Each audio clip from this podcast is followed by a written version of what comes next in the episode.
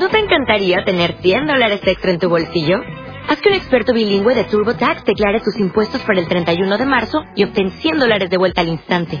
Porque no importa cuáles hayan sido tus logros del año pasado, TurboTax hace que cuenten. Obtén 100 dólares de vuelta y tus impuestos con 100% de precisión. Solo con Intuit TurboTax.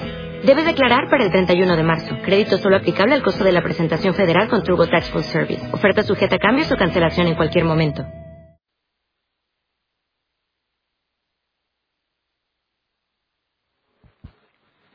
Buenos días.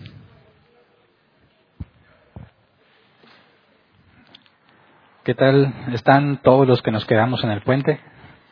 Muchos se fueron de vacaciones, pero hay una parte donde Jesús le dice a, a Marta que su hermana ha escogido la mejor parte.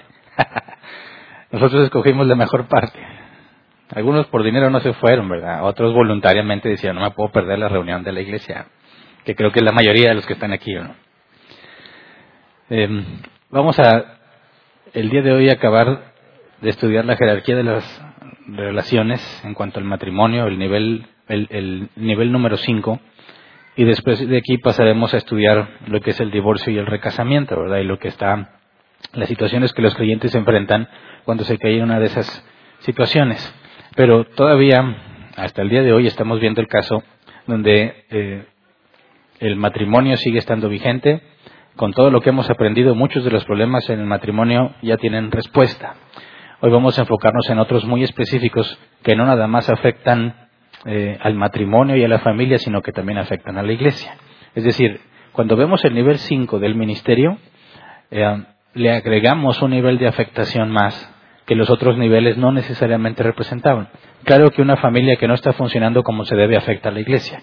Pero cuando hablamos del ministerio, la afectación es más directa y a veces hasta más grave, a grado de no solo generar mm, problemas en el matrimonio y en la iglesia, sino ensuciar el nombre de Cristo por el tipo de cosas que suceden.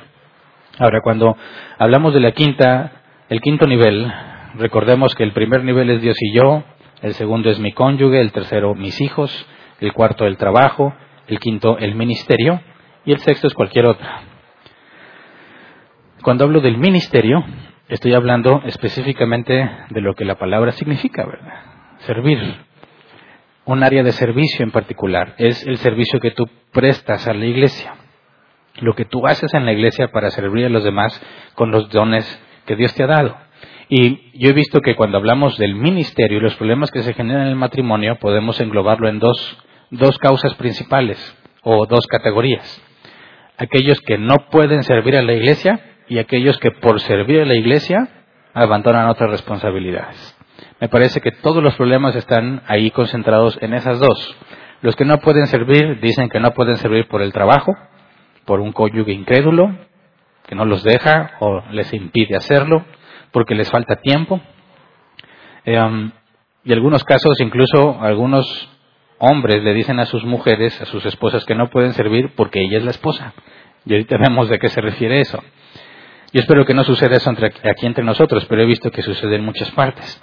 Y cuando hablamos de que se ocupan en servir a la iglesia, pero abandonan otras responsabilidades, las quejas normalmente no, no pasa tiempo con nosotros, se la pasa metido en la iglesia. En la iglesia hace mucho, pero en la casa no hace nada. En la iglesia parece cristiano, pero si lo conocieras en la casa, entonces se genera problemas, porque supuestamente aquí todos nos vemos con cara de cristiano, ¿verdad? Y difícilmente en la cara le, ves a alguien cómo anda en su vida. algunos sí se les nota, pero a otros no. Es muy difícil. Pero sus familias no pueden, o sea, no caen en el engaño, no caen en la trampa de la máscara de cristiano porque los conocen tal como son. Entonces cuando ven que están sirviendo en la iglesia y en la iglesia somos muy hacendosos y buenas personas y aquí te ayude, allá, pero en la casa no quieres hacer nada y siempre te quejas del mugrero y hablas de otra forma no como eres aquí en la iglesia trae serios problemas, no nada más en el matrimonio, sino también en los hijos. Porque em, aún los hijos pueden terminar aborreciendo el cristianismo por la manera en que sus padres ejercieron sus ministerios. Es común escuchar a niños que se convierten en jóvenes o en adultos que son cristianos desde que nacieron, escuchar que están totalmente decepcionados del cristianismo y no quieren saber nada de la iglesia. Preguntas por qué, porque para mí la iglesia no sirve para nada, es pura hipocresía. Eh, Pero ¿en qué te basas? En mis padres. Tú no los tuviste en la casa como yo los tuve. Todos pensaban que eran siervos de Dios, pero en la casa era otra cosa. Mi padre nos abandonó literalmente por dedicarse a las cosas de la iglesia. Mi mamá nunca estuvo en casa, porque siempre estaba en juntas y reuniones y congresos y esto y el otro. Mi papá difícilmente, dicen otros, tenía dinero porque todo lo metía a las cosas de Dios. Ellos les servían al Señor mientras nos abandonaron a nosotros. Así que no quieren nada con el Dios de la Biblia. Lo opuesto. Y es asombroso, dices, oye, una familia que siempre ha estado en la iglesia, ¿cómo es que de repente sus hijos no quieren saber nada de Dios? Bueno, precisamente por la forma en que ejercieron el ministerio. Sabes, Jesús nos dijo que debemos ser luz en las tinieblas y a muchos se nos olvida y queremos estar solamente en la iglesia donde están los cristianos y algunos incluso enseñan que no te puedes juntar con los que no son cristianos, de manera que cancelan totalmente el mandato de ser luz en las tinieblas, porque ser luz en las tinieblas significa que estás rodeado de tinieblas, ¿verdad? Estás donde las tinieblas están. Y si lo ves globalmente, todo el mundo está en tinieblas, donde quiera que estés. Pero algunos han interpretado eso como que yo no me puedo mezclar en el mundo, así que me quedo en las cuatro paredes de mi iglesia. Todo lo hago con mi iglesia, todo para la iglesia, no voy a reuniones que no son cristianas, no voy a bodas que no son cristianas, no voy a ningún tipo de actividad con otra con amistades o con familia que no son cristianos porque me contamino. Y cuando los hijos están viendo eso, están creciendo con un concepto deformado, no reformado, deformado de lo que el ministerio es. Y genera mucho daño. A sus hijos, a la familia que los ve, muchas veces yo he escuchado quejas de la familia no cristiana de segundo o tercer nivel, es decir, los tíos, los abuelos se quejan de que ellos siempre están metidos en la iglesia y nunca están con ellos. Siempre dicen que ustedes son bien religiosos. ¿Y por qué? Bueno, es que siempre hay cosas que hacer en la iglesia y sí, mientras más te involucras en la iglesia, más cosas hay que hacer, pero tenemos que encontrar la manera de hacer apropiadamente nuestro servicio a Dios. Entonces, en estas dos categorías, no sirves en la iglesia porque no puedes, no tienes tiempo, tu trabajo no te lo permite, tu pareja es incrédula. O sirves, pero te pasas. Siempre estás ahí metido en la iglesia, o si no siempre estás metido en la iglesia, descuidas otras cosas por estar haciendo lo que la iglesia te pide que hagas. Y lamentablemente hay hombres abusivos que tienen cargos en la iglesia que les enseñan así a las personas. Les dicen, tú ocúpate de las cosas de Dios y Dios se va a ocupar de tus cosas. Tú ocúpate en la familia de Dios y Dios se va a ocupar de tu familia. Y eso es diabólico, satánico, porque es totalmente opuesto a la escritura, aunque muchos lo han aceptado como un principio espiritual. A mí me repitieron esa idea durante muchos años, año tras año. ¿Tienes problemas en tu casa porque estás sirviendo? No te preocupes, Jesús dijo que el que ame más a padre o a madre antes que a mí no es digno de mí. Tú ocúpate en las cosas del Señor y Dios se va a ocupar de los tuyos. Es falso, totalmente falso, porque contradice la escritura. Y lo vamos a ver un poco más adelante. Entonces, la pregunta es, ¿por qué si puede, por qué si el área del ministerio puede causar problemas tan graves como ensuciar el nombre de Cristo? El año pasado hubo personajes, entre comillas, personajes conocidos en las redes sociales o en Internet que se decían cristianos, esa cantantes, pastores, lo que sea, que anunciaban que habían caído en adulterio, que se habían convertido al homosexualismo. Gracias o que habían hecho algo vergonzoso y lo admiten públicamente y algunos orgullosos una, una persona que se dedicaba a hablar sobre las sobre la, los conceptos bíblicos del matrimonio y mantener tu matrimonio funcionando, anunció que fue infiel y que se divorciaba de su esposa. Ahora, ¿a qué se debe eso? A serios problemas en su ministerio. Y eso, aunque afecta a la familia y afecta a la iglesia donde se congregaba, ensucia el nombre de Cristo. Se vitupera, dice la Reina Valera 60, se vitupera el nombre de Cristo. Porque dicen, uy, esos son los cristianos y esos son sus líderes. ¿Cómo estarán los demás? Ahora, aunque suceda en el contexto de la iglesia local, cuando alguien que es reconocido como cristiano cae en problemas serios en matrimonio, sobre todo hablamos de infidelidades, ese tipo de cosas escandalosas, se debe a cómo ejercieron su ministerio. Y aunque no sea tan público, afecta a toda la congregación. Y es más, aunque no lo sepa la congregación, porque lamentablemente muchas iglesias esconden esa información. A pesar de que la Biblia dice que el anciano que peque debe ser reprendido en público, cuando habla de un pecado grave o la insistencia en el pecado, muchas iglesias prefieren no tomar esos pasajes bíblicos y simplemente tratan de ocultar lo que está pasando en la iglesia. Y aunque lo oculten y quizás nadie en la iglesia se dé cuenta de las cosas que realmente pasaron, porque siempre hay murmuración. Si hay murmuración cuando las cosas están bien, ¿cuánto no más cuando las cosas están mal? Bueno, aunque no se haya hecho público en la congregación local, como quiera, destruye completamente su familia. ¿Has oído la frase que dice, hijo de pastor de lo peor? Yo crecí, bueno, en el cristianismo crecí escuchando eso, y yo que sentí un llamado de Dios a ser pastor, me daba terror esa frase. De cómo, cómo es que eso pasa. Y a mí me decían, tú no te preocupes, tú ocúpate en las cosas de Dios, Dios se va a ocupar de tus hijos, y eso es falso. Alguna vez, algunos pastores que acudían a la iglesia donde me congregaba sí enseñaron durante mucho tiempo, y después, con serios problemas, tuvieron que decir, es falso. No es cierto. Sí, pero todas las personas que los escucharon todos los que le creímos. Así que si hablamos del ministerio se pueden generar graves problemas en el matrimonio, en la familia, en la iglesia y al nombre de Cristo. Dicen entonces, ¿por qué lo dejas en el quinto nivel? Si es un área que puede causar problemas tan grandes, ¿por qué está en el quinto nivel? Precisamente por eso. Porque si no has podido poner en orden los primeros cuatro, no debes ejercer el número cinco está en el quinto nivel no porque sea lo menos importante en la jerarquía, sino que para cumplir esa responsabilidad tienes que tener las primeras cuatro, si no, no puedes hacerlo. Entonces tenemos que ir a la escritura, entender qué es el ministerio, cómo es que un matrimonio debe vivir en el concepto de servir a la iglesia y resolver los problemas que se presentan. Ahorita veo una lista de ocho respuestas que las personas, los creyentes cristianos que servían en la iglesia, que cayeron en pecados graves, estas son las respuestas que dan. ¿Cómo fue que caíste ahí? Si te la pasabas en las cosas, en las cosas de Dios, ¿verdad? Bueno, vamos a analizar cosas que yo he recopilado en experiencia propia y en artículos cristianos que yo considero confiables cuando hablan sobre esta problemática, en lo que le pasa a las personas que sirviendo en la iglesia caen en pecados graves, pecados escandalosos y las respuestas que dan. Así que Vamos a empezar a estudiar la escritura, pero primero vamos a orar así como estamos. Señor, nos ponemos en tus manos una vez más para que nos guíes en tu palabra, que tu Espíritu Santo nos haga entender, Señor, conforme a tu voluntad, lo que has manifestado, Señor, en tu voluntad preceptiva. Ayúdanos, ayúdanos a entender el deber ser. Ayúdanos a ver cómo estamos, Señor, cómo somos, para que podamos saber en qué debemos trabajar. Y ayúdanos, Señor, poniendo el querer y el hacer para trabajar en los errores que nos permitas ver en nuestra vida después de la enseñanza. Gracias de antemano. Amén. Entonces, para abordar los dos problemas principales, o no sirves o por servir descuidas otras cosas, pero tenemos que irnos a lo individual. Estamos hablando de un matrimonio. Y en el matrimonio los dos tienen responsabilidad. El asunto es que los dos no necesariamente tienen el mismo ministerio. Entonces, ¿cómo lidiamos con una persona, un hombre, por ejemplo, que tiene ciertos llamados, ciertos dones a servir en áreas específicas y su esposa tiene otros distintos? Ahí es donde yo hablaba que algunas mujeres, yo he conocido en el transcurso de mi vida cristiana, que dicen, yo no sirvo. ¿Y por qué no sirves?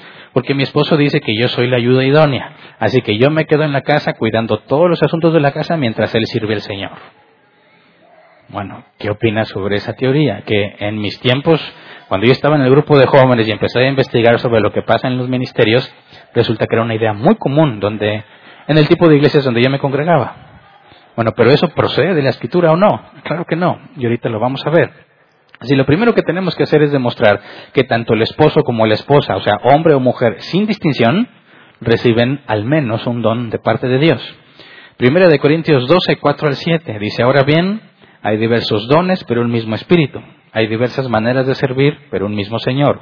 Hay diversas funciones, pero un mismo Dios que hace todas las cosas en todos. A cada uno se le da una manifestación especial del Espíritu para el bien de los demás. Ahora Pablo hace tres categorías, dones, maneras de servir y funciones. Dones, el griego carismas, un regalo de gracia, un favor no merecido. Maneras de servir, la Reina Valera 60 aquí pone la palabra ministerios, es la palabra diaconía que se traduce como mesero, sirviente, cualquiera que realice un servicio, un administrador.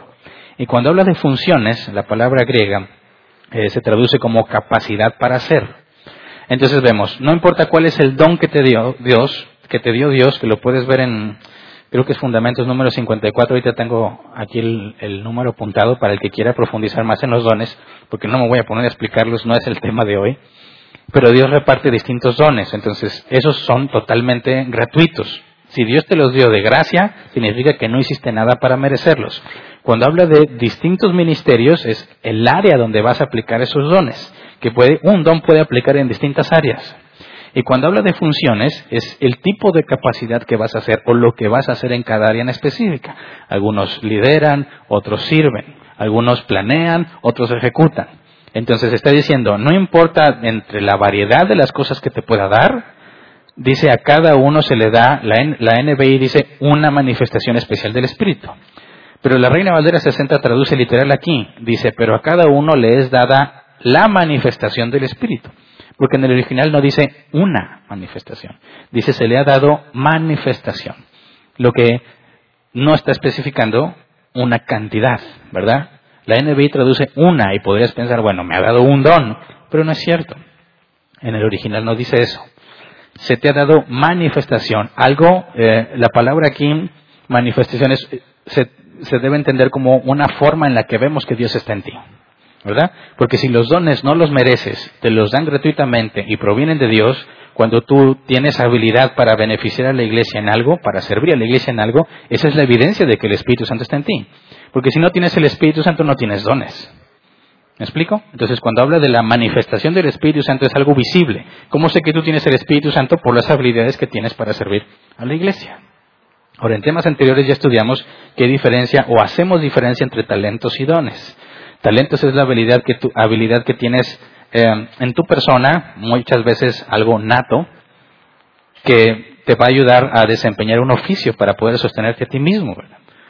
Pero cuando hablas de un don, los dones no son para ti, no, o sea, no son para tu beneficio. El don es para beneficiar a los demás. Y cuando hablamos de los demás, hablamos de la iglesia. Por eso la NBI dice, se le da una manifestación especial del Espíritu para el bien de los demás. Ahora, Primero de Corintios 12, 11, dice Pablo, todo esto lo hace un mismo y único espíritu, quien reparte a cada uno según lo determina. O sea, que Dios te repartió los dones que Él quiso porque Él quiso. ¿Por qué fulano le dio tales dones y a ti no? No es porque Él sea mejor o porque sea más capaz, porque la palabra don es un regalo de gracia, gratis, no merecido. Entonces, si a una persona Dios le dio ciertos dones y a ti no, es porque así quiso Él. No puede haber, por ejemplo, eh, personas que consideremos que son más bendecidas por Dios porque les dio ciertos dones. Porque todos enfrentamos los mismos afanes de cada día, ¿verdad? Y cada don tiene una responsabilidad. Y hay, advertencias bíblicas, como por ejemplo cuando dicen no procuren hacerse maestros todos de ustedes porque hay más condenación. Porque mientras más sabes, o mientras más se te da, más se te demanda. Hablamos de responsabilidad, pero no podemos hablar de alguien entre nosotros que es mayor o menor a otro entre nosotros por los dones que recibió, porque no hizo nada para merecerlos. El punto es que Dios los distribuyó como Él quiso, se los dio a quien Él quiso. Romanos 12:6. Tenemos dones diferentes según la gracia que se nos ha dado. Y luego está hablando del de profecía. Pero entonces tenemos dones diferentes según la gracia. Ahí habla en plural, ¿verdad? No nada más uno. Te pudo haber dado tres, cuatro, cinco. Incluso Pablo habla, no vamos a verlo hoy, pero dice en la Reina de 60, procurar los mejores dones. Nos transmite el concepto de que hay dones que Dios aún no te ha dado y el medio por el cual los vas a recibir es por medio de la oración. Hay dones que Dios no te va a dar hasta que se los pidas. Entonces, cuando dice Pablo procurar los mejores dones, está hablando, cuando dice mejores, está hablando de la capacidad que tiene un don para beneficiar a la iglesia. Y Pablo recomienda el de profecía. ¿Qué es el de profecía? Hablar de parte de Dios. Y en, el Nuevo Testamento para acá, o sea, después de la, eh, de la iglesia para acá, no, no tiene nada que ver con pronosticar el futuro. Hablar de parte de Dios es predicar la Biblia fielmente. Cuando yo te estoy dando instrucciones bíblicas fundamentadas e interpretadas correctamente en la Biblia, te estoy profetizando. Ah, entonces, ¿qué me va a pasar? No, no tiene nada que ver con el futuro. Te estoy diciendo lo que Dios dijo. Te lo estoy diciendo directamente a ti, aplicado a ti. Te estoy hablando en nombre de Dios y eso es profecía. Pablo sí decía, procura sobre todo profetizar, porque algunos querían exaltar el don de lenguas por encima de los demás. Pero el punto es que si Dios da los dones que Él quiere, a quien quiere, y los distribuye como quiere, nadie que se diga bíblico puede tratar de poner un don como requisito indispensable para ser cristiano. Que algunos dicen que si no tienes el don de lenguas, no tienes el Espíritu Santo. Y eso no tiene sentido. Porque ¿qué tal si Dios no me quiso dar ese don a mí y a nadie más? ¿Ya no soy cristiano porque no tengo ese don? Claro que no, eso es absurdo. Sin, embargo, muchos que han recibido dones han venido a preguntarme alguna vez, recién llegaban aquí a la iglesia, oye, pero yo tengo el Espíritu Santo, le digo, ¿qué te hace dudarlo? Es que no hablo en lenguas. Digo, yo tampoco. Pero ¿a poco no tienes ningún otro don? Y algunos dicen, no, pues no sé, después hablamos de cómo te das cuenta. De hecho, ya tocamos ese tema más atrás. Pero el punto es que Dios los repartió como quiere, todos son de gracia, todos son un favor que no mereces, algo que no puedes ganar, algo que no puedes obtener a menos que se te regale. Hombre o mujer, todos han recibido dones de parte de Dios. Uno, al menos uno, o varios, los que Él haya querido darte. Y luego vamos a 1 de Pedro 4.10. Dice Pedro, cada uno ponga al servicio de los demás el don que haya recibido, administrando fielmente la gracia de Dios en sus diversas formas. Cuando dice ponga al servicio, aquí es diaconeo, ministro, siervo, mesero, literalmente, el que sirve, ¿verdad? Cuando habla de don, está hablando de carisma, lo que recibiste gratuitamente. Entonces, los dones no son para tu beneficio directo. Los dones son para beneficiar a tus hermanos en Cristo son para la iglesia, son para el bien de la iglesia. Los talentos son para tu beneficio, para tu propio bien. Pero los dones no son para tu beneficio directamente, aunque te beneficies usándolos. Pero la meta es que bendigas o beneficies a tus hermanos en Cristo. Y cuando nos dice que debemos administrar fielmente la gracia, entonces no está hablando de algo espontáneo. No está hablando de algo de que sale así, que Dios me mueve. No. Si vas a administrar, Tienes que conocer lo que vas a hacer, cuantificar lo que vas a hacer y saber mejorarlo. Después hablamos de la administración. Pero es un proceso meramente o principalmente intelectual. Tienes que pensar, tienes que planear para poder hacerlo apropiadamente. Entonces, cuando nos dice que tenemos que poner los dones o el don que tengas al servicio de los demás y hay que administrar fielmente la gracia, habla de un proceso, una planeación, una forma de hacer las cosas que te asegure que vas a poder beneficiar a tus hermanos en Cristo. Entonces, nada de que hoy no tengo ganas. Porque si es administrar, no se trata de ganas.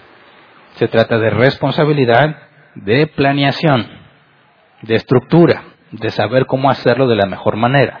Todos vamos a tener días en los que no tienes ganas de servir. Y más cuando no sientes que la gente ni percibe lo que haces, menos te agradece lo que haces. Tristemente, hay personas que se acostumbran a que los demás les deben servir y se convierte en algo natural, automático. Vienen, por ejemplo, normalmente todos los cristianos cuando entras a una iglesia cristiana esperas ver ujieres, ¿no? Es lo más normal. Pero ¿quién, pone, ¿quién se pone a agradecer al ujier por estar ahí?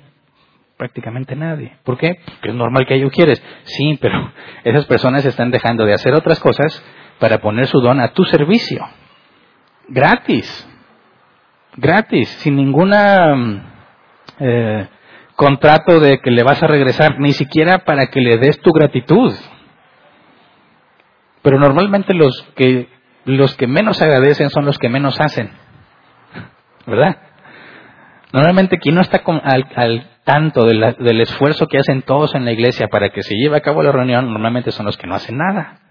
Dicen, no, pues aquí todo muy a gusto, a mí me gusta. Sí, pero ¿qué estás haciendo tú? Como no estás haciendo ese esfuerzo, piensas pues, que esto es lo normal. No entiendes, no te pones en la perspectiva. Pero es un hecho que si tienes dones, tienes que usarlos. Y si no sabes cuáles son, estás en problemas más serios. Porque eh, si pensamos en que la iglesia se debe de beneficiar, y ahorita vamos a ver que es algo por lo cual se te va a demandar cuentas, si no tienes idea de cuáles son tus dones, decimos acá en México, estás en el hoyo. No sabes ni qué cuentas vas a dar porque ni siquiera sabes lo que deberías estar haciendo. Pero bueno, entonces, si todas las iglesias, hablando en el sentido local, ¿verdad? Congregacional, iglesias son una en Cristo, universalmente hablando. Pero cuando hablamos de la iglesia, en este contexto estoy hablando de la iglesia local. Tú tienes que poner tus dones a trabajar para servir a los que se congregan donde tú te congregas. Ahora, si estamos haciendo eso y todos debemos a beneficiarnos, debemos entender que nos necesitamos unos a otros. Vamos a 1 Corintios 12, 14 al 26 toda la analogía que Pablo presenta sobre el cuerpo. Dice, ahora bien, el cuerpo no consta de un solo miembro, sino de muchos. Si el pie dijera, como no soy mano, no soy del cuerpo, no por eso dejaría de ser parte del cuerpo. Y si la oreja dijera, como no soy ojo, no soy del cuerpo, no por eso dejaría de ser parte del cuerpo. Si todo el cuerpo fuera ojo, ¿qué sería del oído? Si todo el cuerpo fuera oído, ¿qué sería del olfato? En realidad Dios colocó cada miembro del cuerpo como mejor le pareció. Si todos ellos fueran un solo miembro, ¿qué sería del cuerpo? Lo cierto es que hay muchos miembros, pero el cuerpo es uno solo. El ojo no puede decirle a la mano no te necesito, ni puede la cabeza decirle a los pies no los necesito. Al contrario, los miembros del cuerpo que parecen más débiles son indispensables, y los que nos parecen menos honrosos los tratamos con honra especial. Y se les trata con especial modestia a los miembros que nos parecen menos presentables, mientras que los más presentables no requieren trato especial. Así, Dios ha dispuesto los miembros de nuestro cuerpo dando mayor honra a los que menos tenían, a fin de que no haya división en el cuerpo, sino que sus miembros se preocupen por igual unos por otros. Si uno de los miembros sufre, los demás comparten su sufrimiento, y si uno de ellos recibe honor, los demás se alegran por él. Entonces, en esta analogía, que me parece que hay explicaciones muy simples, ¿verdad? Dice, no podemos decir que los dones que Dios te dio sirven menos que los que les dio otra persona. Porque así como hay partes del cuerpo que son más visibles y no requieren tanto trato o tanto cuidado, como por ejemplo las manos, hacemos mucho con las manos, son muy importantes las manos, pero prácticamente nadie las cuida. Sin embargo, hay otras partes de nuestro cuerpo que cubrimos más y protegemos y ni siquiera dejamos que se vean. Entonces dice en el ejemplo que pone Pablo, bueno, los que son muy visibles y necesarios no reciben tanto cuidado, como otros que no son tan visibles, pero son necesarios y reciben un mejor cuidado. Entonces, en la iglesia, tanto hombres como mujeres, Dios ha departido dones y los necesitamos.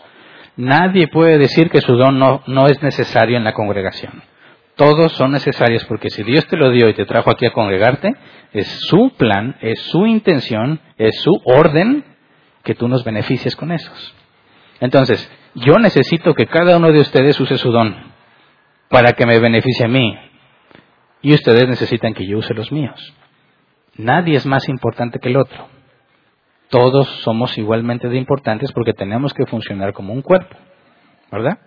Ahora, si lo ves en el concepto universal, algunos dicen, bueno, cada iglesia debe tener todos los dones. No es cierto. Pablo hablaba, cuando hablamos de las ofrendas, que podemos hacer una analogía, mi necesidad debe suplir, perdón, mi abundancia debe suplir la necesidad de otro y viceversa. Cuando hablamos de distintas iglesias y vemos lo que sucedió en la iglesia primitiva, había una iglesia en necesidad y otra congregación con su abundancia suplía para eso y viceversa. Vemos que, por ejemplo, en Antioquía eran pastores y maestros Pablo y Bernabé y ellos eran enviados también a beneficiar a otras congregaciones que no tenían a, a maestros como ellos.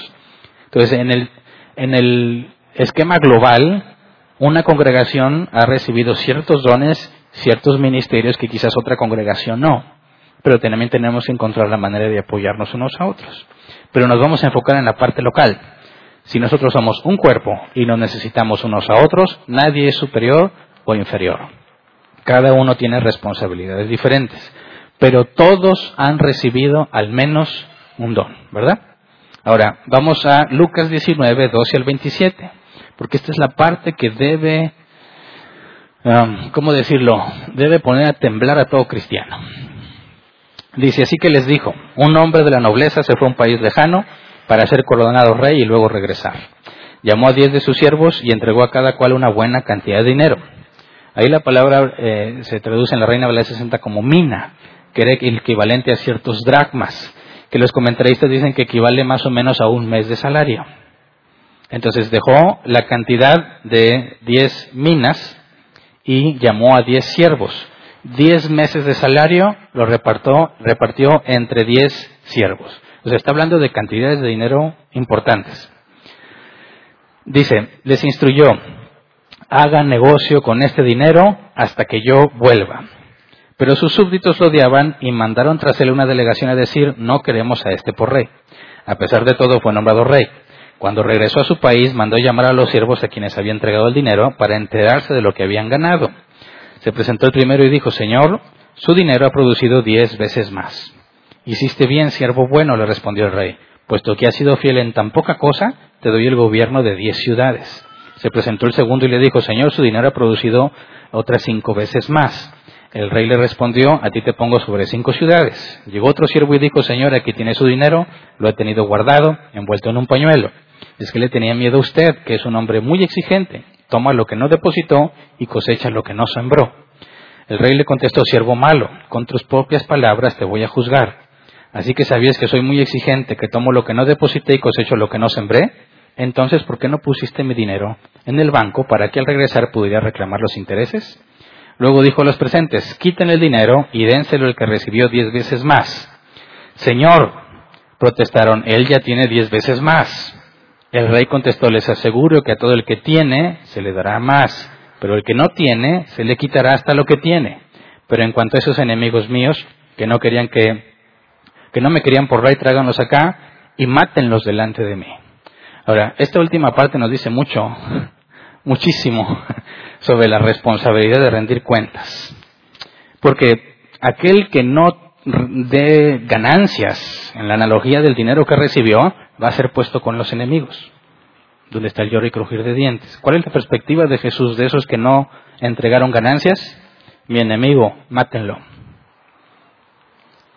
Ahora, un cristiano que se sabe cristiano, que sabe que ha recibido dones y no sabe sus dones, ¿en qué posición está? ¿No los conoces? ¿No estás haciendo nada con ellos? ¿Qué pasa si Cristo viene hoy? ¿Qué cuentas vas a dar? ¿Mm? ¿Dónde vas a ser puesto? ¿Entre los buenos siervos o con los inútiles? Los que no dan ganancia. Donde dice otra parábola donde está el lloro y el crujir de dientes. Porque siempre hay una mosca. Ustedes no veo que les pase, les ataquen las moscas y a mí sí me atacan. Bueno, si ven que hago gestos, no estoy endemoniado o algo. ¿eh? La mosca. Entonces, si Dios te dio dones, tienes que ponerlos a trabajar. Fíjate bien, negociar entre tanto que yo vengo, ¿verdad? El negocio implica riesgo, implica administración. He escuchado que muchos dicen, es que yo no sé, porque qué tal si lo hago mal. Yo no quiero ponerme a servir porque no me siento preparado. No quiero empezar a trabajar porque es mucha responsabilidad. No quieren arriesgarse, ¿verdad? Bueno, ¿a quién se parece? ¿A qué tipo de siervo se parece de los que dice la parábola? Señor, aquí está lo que diste porque yo sé que tú eres o sea, yo sé que la cosa está difícil, yo sé que se requiere responsabilidad, yo sé que se requiere compromiso, pero pues no, no puedo. Bueno, mal siervo, vas a ser echado fuera al lloro y crujir de dientes. Un buen siervo se va a arriesgar, ¿verdad? Va a decir, bueno, tengo el llamado a servir, hay mucho que no sé, pero voy a obedecer. ¿Me explico? ¿Se entiende la diferencia? Yo sé que soy incapaz de hacer las cosas perfectas voy a dar mi mejor esfuerzo por hacerlo bien, me voy a dedicar a aprender. Por eso una de las características ideales de alguien, que, quiere servir es ser enseñable. Porque el momento que vas a empezar a servir hay muchas cosas que no sabes, obviamente, y necesitas saber preguntar, investigar, decir, bueno, quiero aprender, enséñame, pero ya estás corriendo el riesgo. ¿Te vas a equivocar? Sí. ¿Tú crees que estos siervos empezaron a invertir el dinero y todo fue puro prosperidad?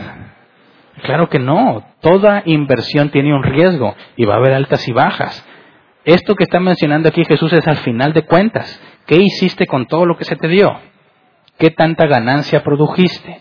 Dios, tú me diste la habilidad de hacer esto y la estuve haciendo en la iglesia. ¿Y cuál es la ganancia? Mira todas las personas que se beneficiaron, que te conocen más, que pudieron atender a la congregación sin problemas, que acudieron a la enseñanza, que nos ven en otras partes del mundo, que pueden hacer sus preguntas. Empiezas a mostrarle la ganancia con la habilidad que te dio. ¿Me explico? Requiere un riesgo. Nos vamos a equivocar y toda la iglesia sabemos que somos humanos y que muchos cuando estamos poniendo o tratando de poner nuestros dones al servicio de los demás, nos vamos a equivocar. Y la iglesia debe ser paciente y comprensiva cuando vemos errores.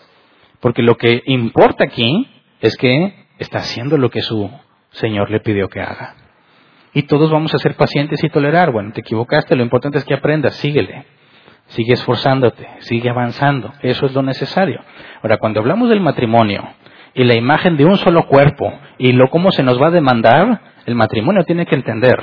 Sí es cierto que mi esposa y yo somos un cuerpo, ¿verdad? Una sola carne, pero también con la iglesia. ¿Me explico? El matrimonio es un solo cuerpo, pero ese matrimonio también es un solo cuerpo con la iglesia de Cristo, junto con todos los demás hermanos casados o no. Entonces, si así como el matrimonio tienen que saber trabajar juntos porque son un solo cuerpo, también la iglesia tiene que hacerlo. Por eso Dios ha establecido liderazgo en la iglesia. Y ahorita vamos a ver algo de eso. Pero tenemos que estar de acuerdo en lo que vamos a hacer y cómo vamos a servirnos unos a otros. Y nadie puede negar que es fundamental para el cristiano, que es algo que distingue entre cristianos verdaderos y los que no son cristianos en cuanto al servicio que prestan. Entonces, si es difícil, claro, se requiere esfuerzo y sacrificio, claro, es mucha la responsabilidad, claro, unas áreas más que otra, pero Dios te dio ese don, por consecuencia eres responsable. ¿Ok? Entonces, lo que se te ha dado, lo tienes que multiplicar. He, escuchado muchas personas que me dicen, oye, yo creo que Dios me ha llamado a enseñar, medio explico, pero me hago bolas. Entonces no es mi don. Mira, siempre vamos a tener problemas, dificultades, tropiezos al empezar, ¿verdad? Tenemos que practicar y practicar y practicar. Por eso un requisito de los diáconos es que primero sean puestos a prueba y luego después lo confirma. Tenemos que empezar a practicar nuestros dones. Si tú quieres explicar y enseñar a alguien, tienes que agarrar a una persona y decir, a ver, ahí te va, te voy a explicar eso y me dices si me entiendes. No te entendí nada. Ah, entonces no tengo el don. Claro que no, no puedes concluir así. Tienes que decir, no, tengo que primero explicarme a mí mismo lo que voy a decir. No sé si te ha pasado. Quieres, tienes algo aquí clarísimo en tu mente. Se lo quieres platicar a alguien y no puedes. Se lo quieres explicar y no puedes. Y ya no es tan claro como lo tenías en tu mente. No sé si te ha pasado. A mí me pasó muchas veces. Aquí lo tengo con toda claridad y me impresiono. Oh, ya entendí. Pero no se lo puedo explicar a otro. ¿Qué significa? ¿Que no lo entendiste bien? ¿O que te falta vocabulario? Cómo expresar las palabras de manera que comuniques tu idea. Entonces vas a tener que practicar primero contigo mismo, pon en palabras tus ideas. ¿Te suenan? Cuando tú lo cuentas, cuando tú lo platicas, tú mismo quedas satisfecho o no. Es que no, no, no te estoy pudiendo explicar lo que yo quiero explicar. Piénsale más. Encuentras palabras que ahora sí comunican. Agarra un conejillo de indias. A ver, mira, así, así, así, así, así. No, me revuelves, hay que practicar, hay que practicar. Pero no puedes decir, no, entonces no es lo mío. No. Si Dios te dio, por ejemplo, el talento de ser el mejor nadador del mundo, la primera vez que te metes al agua incluso te puedes ahogar. Y eso no significa que no tienes esa habilidad. Entonces, si hablamos del matrimonio y la responsabilidad que conlleva esposo y esposa de que a mi esposa no le falte nada de lo que se requiere, tengo que cumplir con mis responsabilidades y ella sobre mí, no puedes dejar a un lado el ministerio. Porque es obligación de ambos, en lo individual, rendir cuentas. Dios no va a decir, a ver, matrimonio, ¿qué ganaron? No. Hernán, ¿qué hiciste con lo que te di? Luego Verónica, mi esposa, ¿qué hiciste con lo que te di? Pero a mí, además de las preguntas de lo que se me dio, me van a agregar ¿qué hiciste para que tu esposa cumpliera con lo que le correspondía?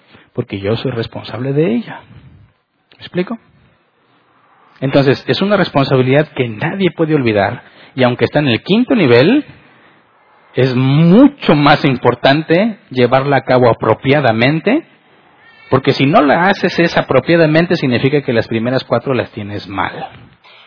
Entonces, hablamos del ministerio en el quinto nivel porque merece que todo esté en orden para poder hacerlo como conviene. Hay muchos que dicen que sirven, pero no lo hacen apropiadamente.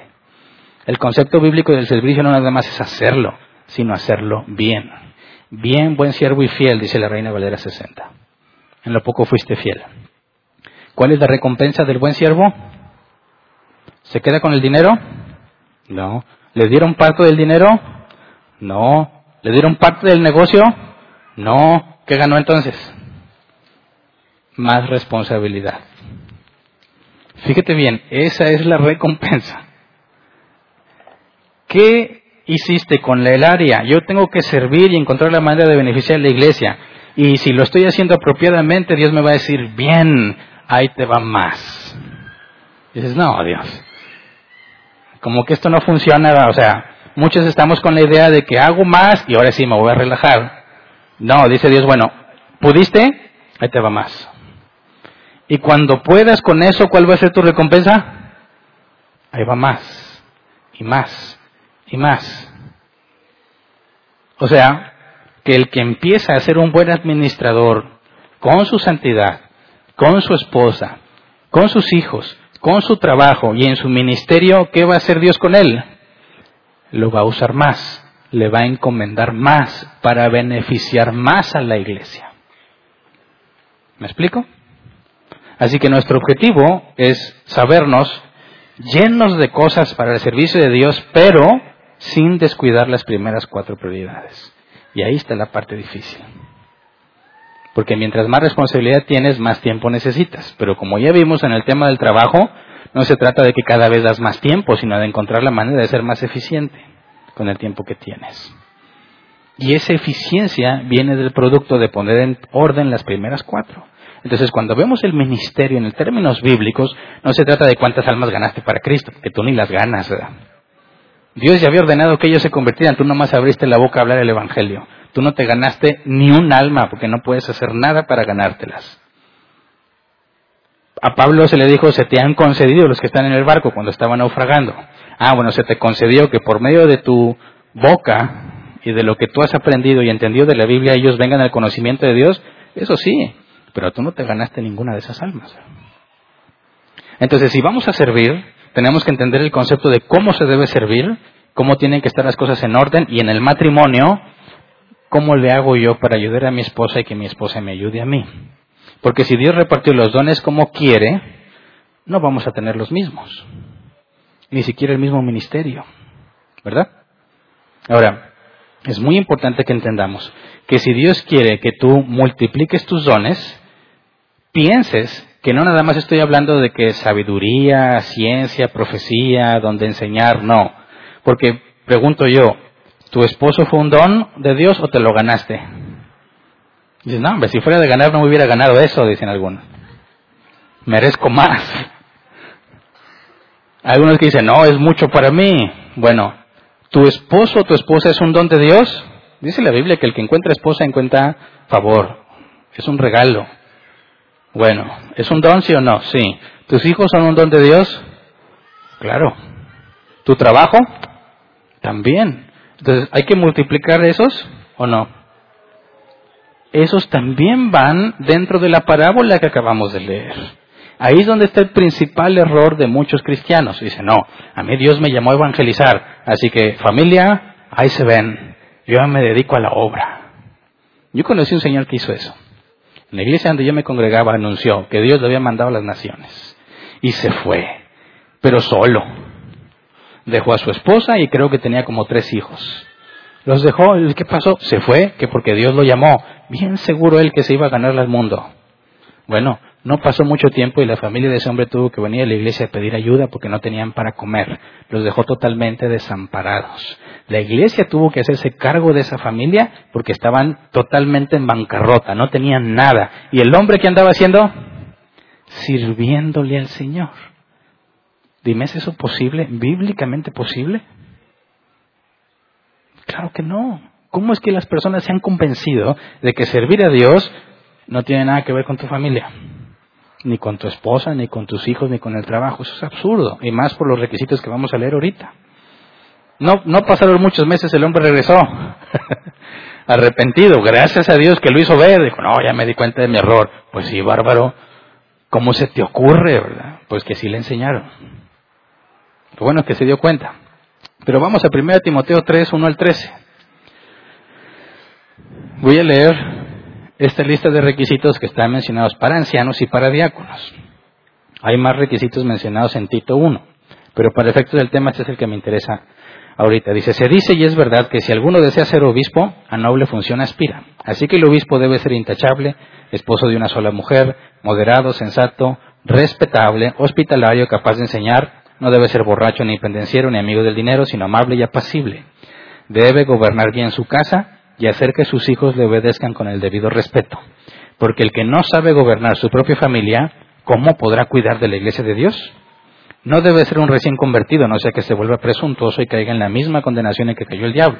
Se requiere además que hablen bien de los que no pertenecen a la iglesia para que no caigan en descrédito y en trampa del diablo.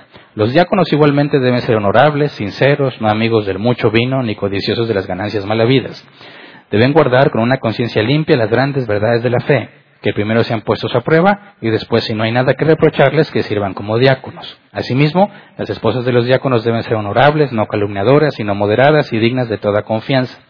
El diácono debe ser esposo de una sola mujer y gobernar bien a sus hijos y su propia casa. Los que ejercen bien el diaconado se ganan un lugar de honor y adquieren mayor confianza para hablar de su fe en Cristo Jesús.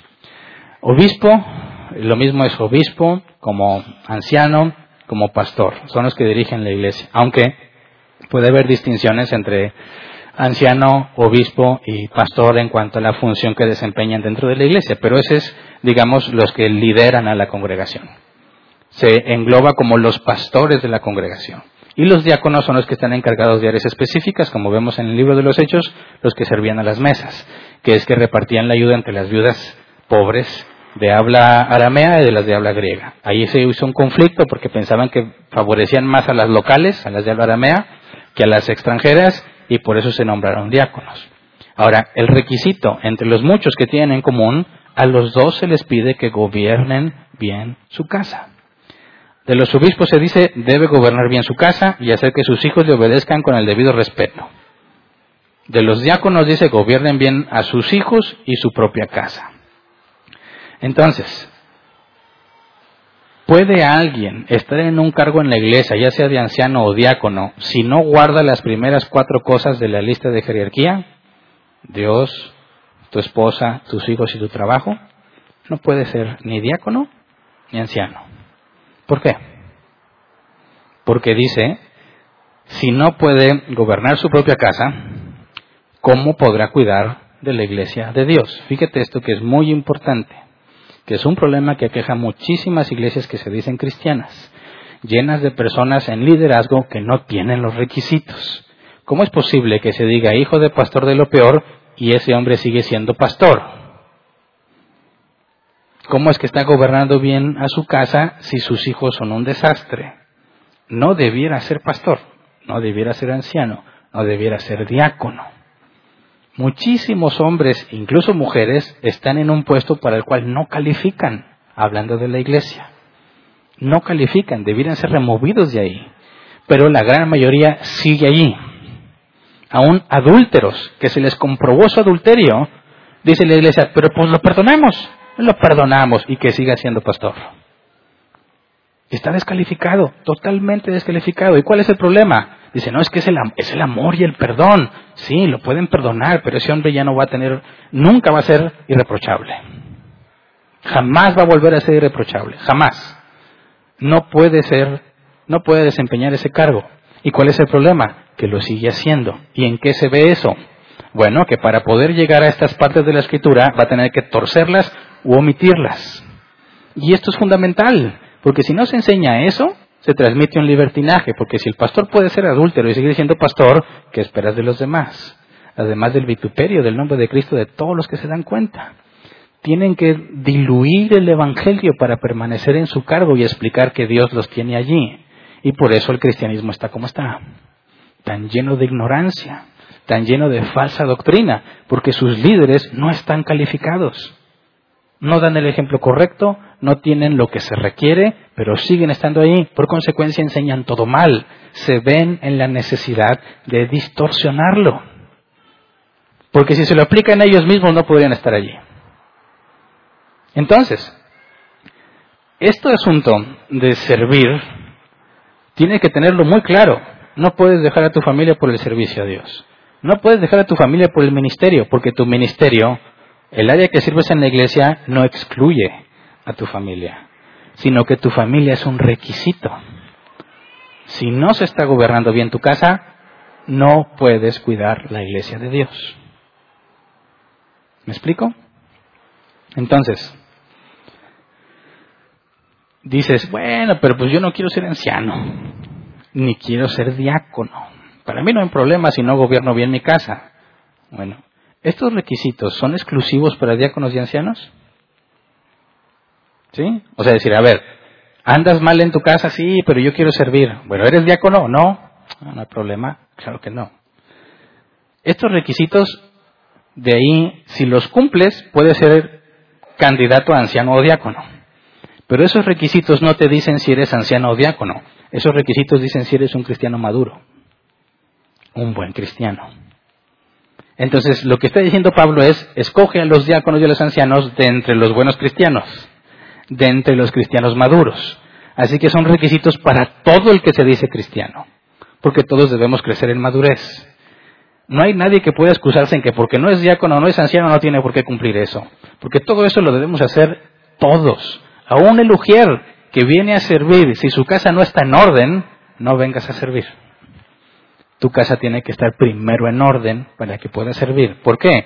Porque si tu familia ve que tú en tu casa eres de una forma y aquí en la iglesia eres de otra y te ven que eres un hipócrita y tú sigues sirviendo aquí, ¿van a pensar que tú eres la excepción a la regla en esa iglesia? Si todos en la iglesia sí es pura hipocresía en la iglesia. Aunque los demás no sean así, pero lo dejan servir ahí. O sea, son cómplices o no les importa. Y por eso es que muchos hijos de cristianos que sirven terminan aborreciendo la iglesia. Yo no sé por qué la gente cree en eso. Es pura hipocresía, pura falsedad. Te enseñan, les enseñan, como tristemente a muchos les enseñan, a dejar a sus hijos en último lugar. Allá ellos, lo primero es Dios. No, es totalmente satánico por la manera en que contradice la escritura. Sin embargo, es una regla común en el cristianismo de nuestra sociedad.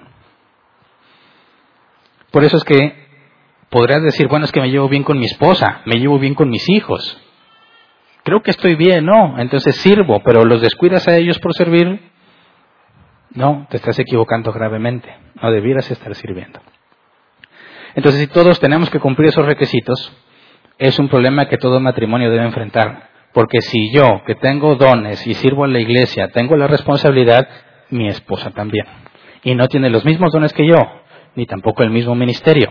Pero es mi responsabilidad hacer que ella también sirva. Pero no nada más servir, sino apropiadamente, teniendo los requisitos necesarios para hacerlo. ¿Me explico? Entonces, yo como hombre, esposo, tengo mi responsabilidad de yo servir apropiadamente y de que mi esposa lo haga. Y ella también. Entonces, ¿cómo le hacemos cuando alguien dice es que no tengo tiempo? ¿Qué significa? No tienes tiempo, ¿por qué? No me digas que porque pasas mucho tiempo con tu esposa, O mucho tiempo con tus hijos. No, ¿de qué se refiere normalmente? El trabajo. Bueno, tienes que poner en orden eso. No puedes vivir sin servir. Si Dios te llama a cuentas hoy, ¿qué vas a entregar? Las decisiones no van a ser fáciles y quizás no inmediatas, pero no puedes acomodarte en un trabajo que te impide congregarte. Es incorrecto, es una rebeldía directa una instrucción clara bíblica. Tienes que encontrar la manera, aunque tome tiempo, de conseguir otro trabajo. Ahora, ¿tú crees que Dios no te va a dar una opción mejor si se la pides para que puedas cumplir su voluntad? Claro que sí. Ahora, hay otros que dicen, no, es que ¿Cómo gobierno bien mi familia si mi familia no es creyente?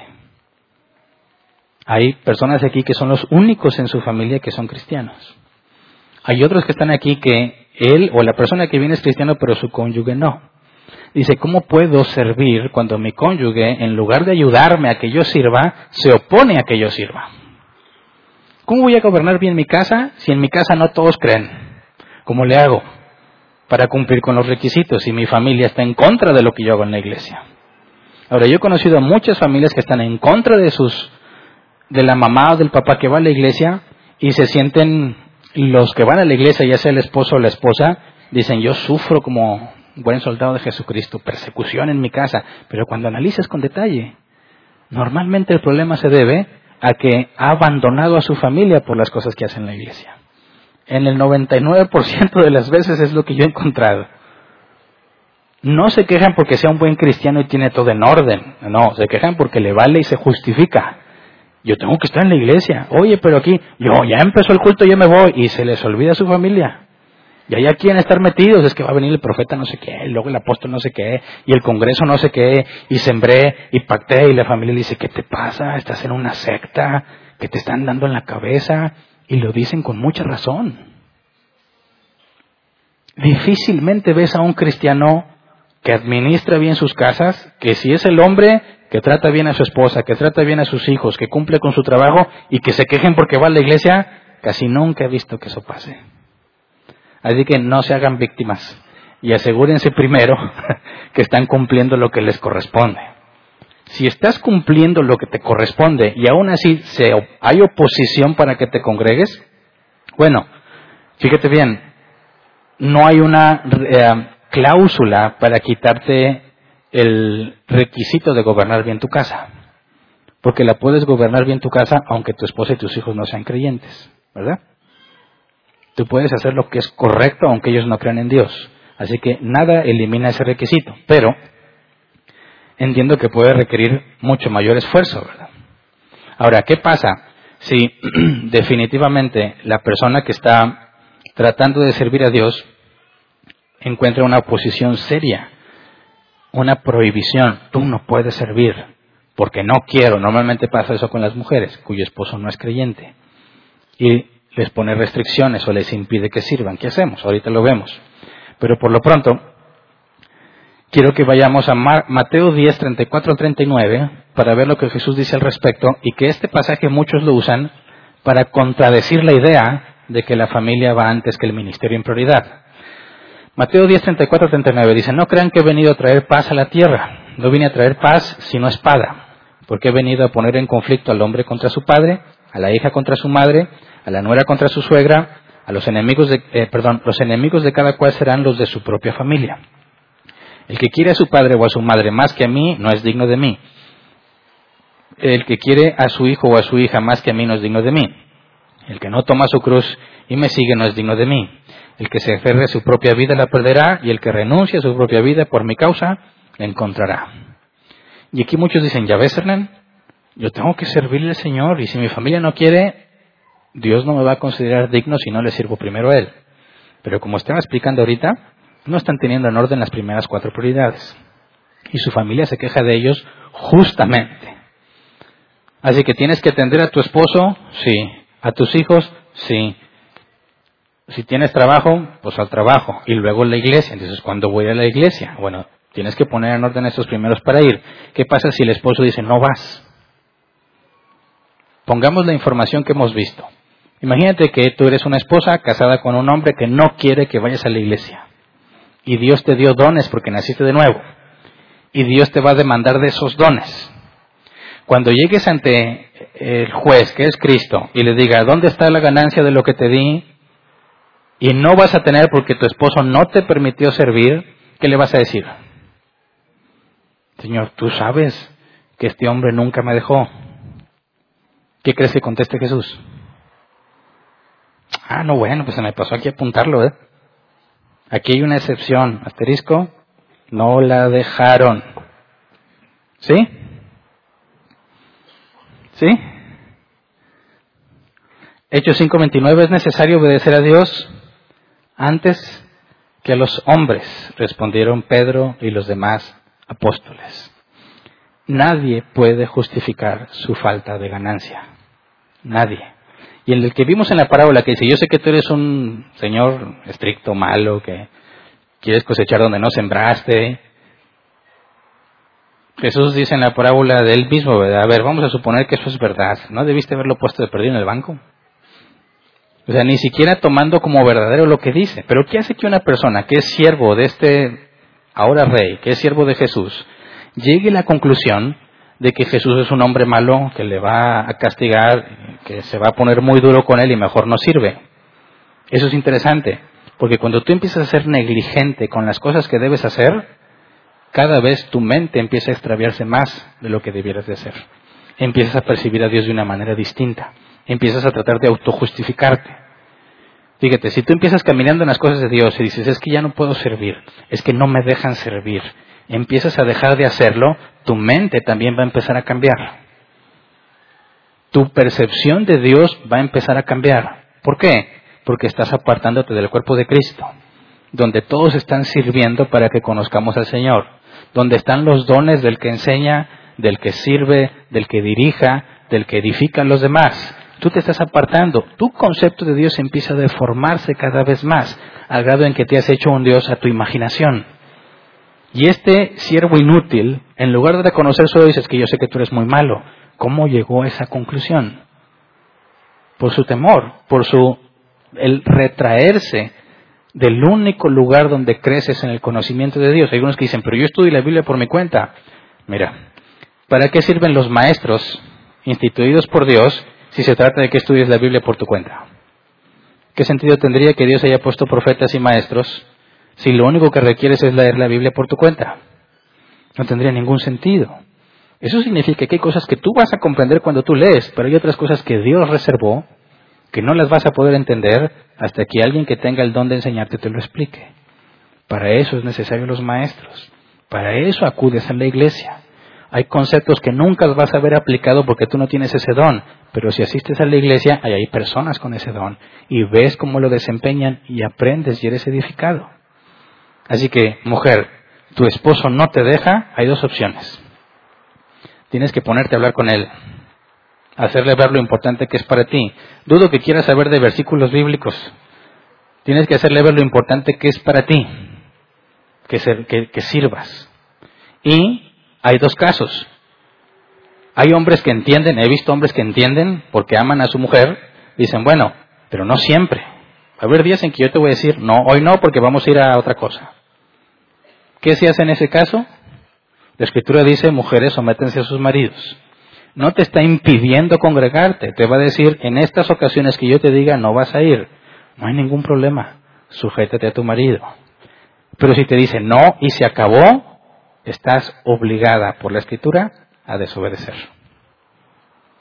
Y eso te va a traer más problemas. Pero vas a tener que escoger con quién te vas a quedar los problemas. ¿Con el que te encargó los dones o con tu esposo? Es difícil, pero no puedes permitir que alguien te impida hacer lo que Dios te ha mandado, porque primero se obedece a Dios antes que a los hombres. Y aún los apóstoles fueron fieles a eso aunque les costó la vida.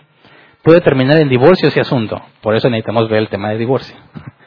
Pero por lo pronto lo que la Biblia dice es que no, no puedes someterte a un hombre que impide o que trata de obligarte a desobedecer a Dios.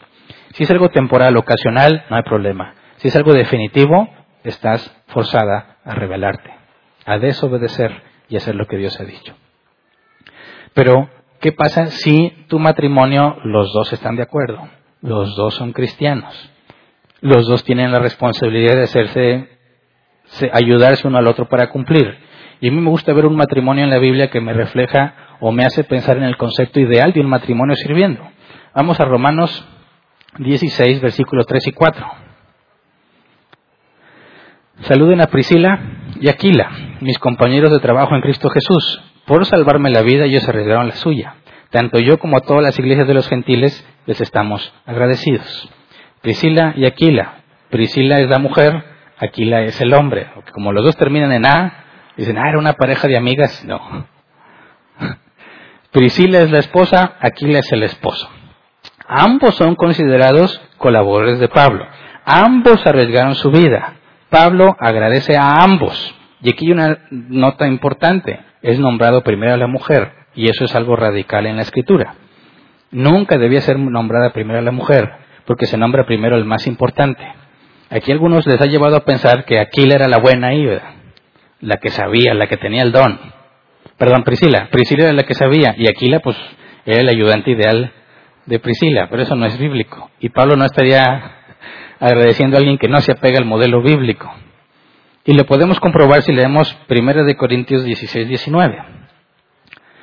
Las iglesias de la provincia de Asia les mandan saludos. Aquila y Priscila los saludan cordialmente en el Señor, como también la iglesia que se reúne en la casa de ellos. Y aquí está nombrado primero el esposo. De manera que no siempre vas a encontrar primero nombrada Priscila como si fuese la más importante. También Pablo, en distintas ocasiones, intercambia quién está primero. Porque me parece que si tú lo ves en un sentido no tanto cultural de aquel entonces, donde el hombre es el importante, y lo ves en un, sistema, en un esquema más bíblico y parecido a nuestro tiempo, ambos somos iguales ante Dios. En momentos Priscila es nombrada primero y en otras ocasiones Aquila es nombrado primero. Para Pablo los dos son importantes. Y dice, les mandan saludos los dos, ¿verdad? Y luego Hechos 18, 24 al 26.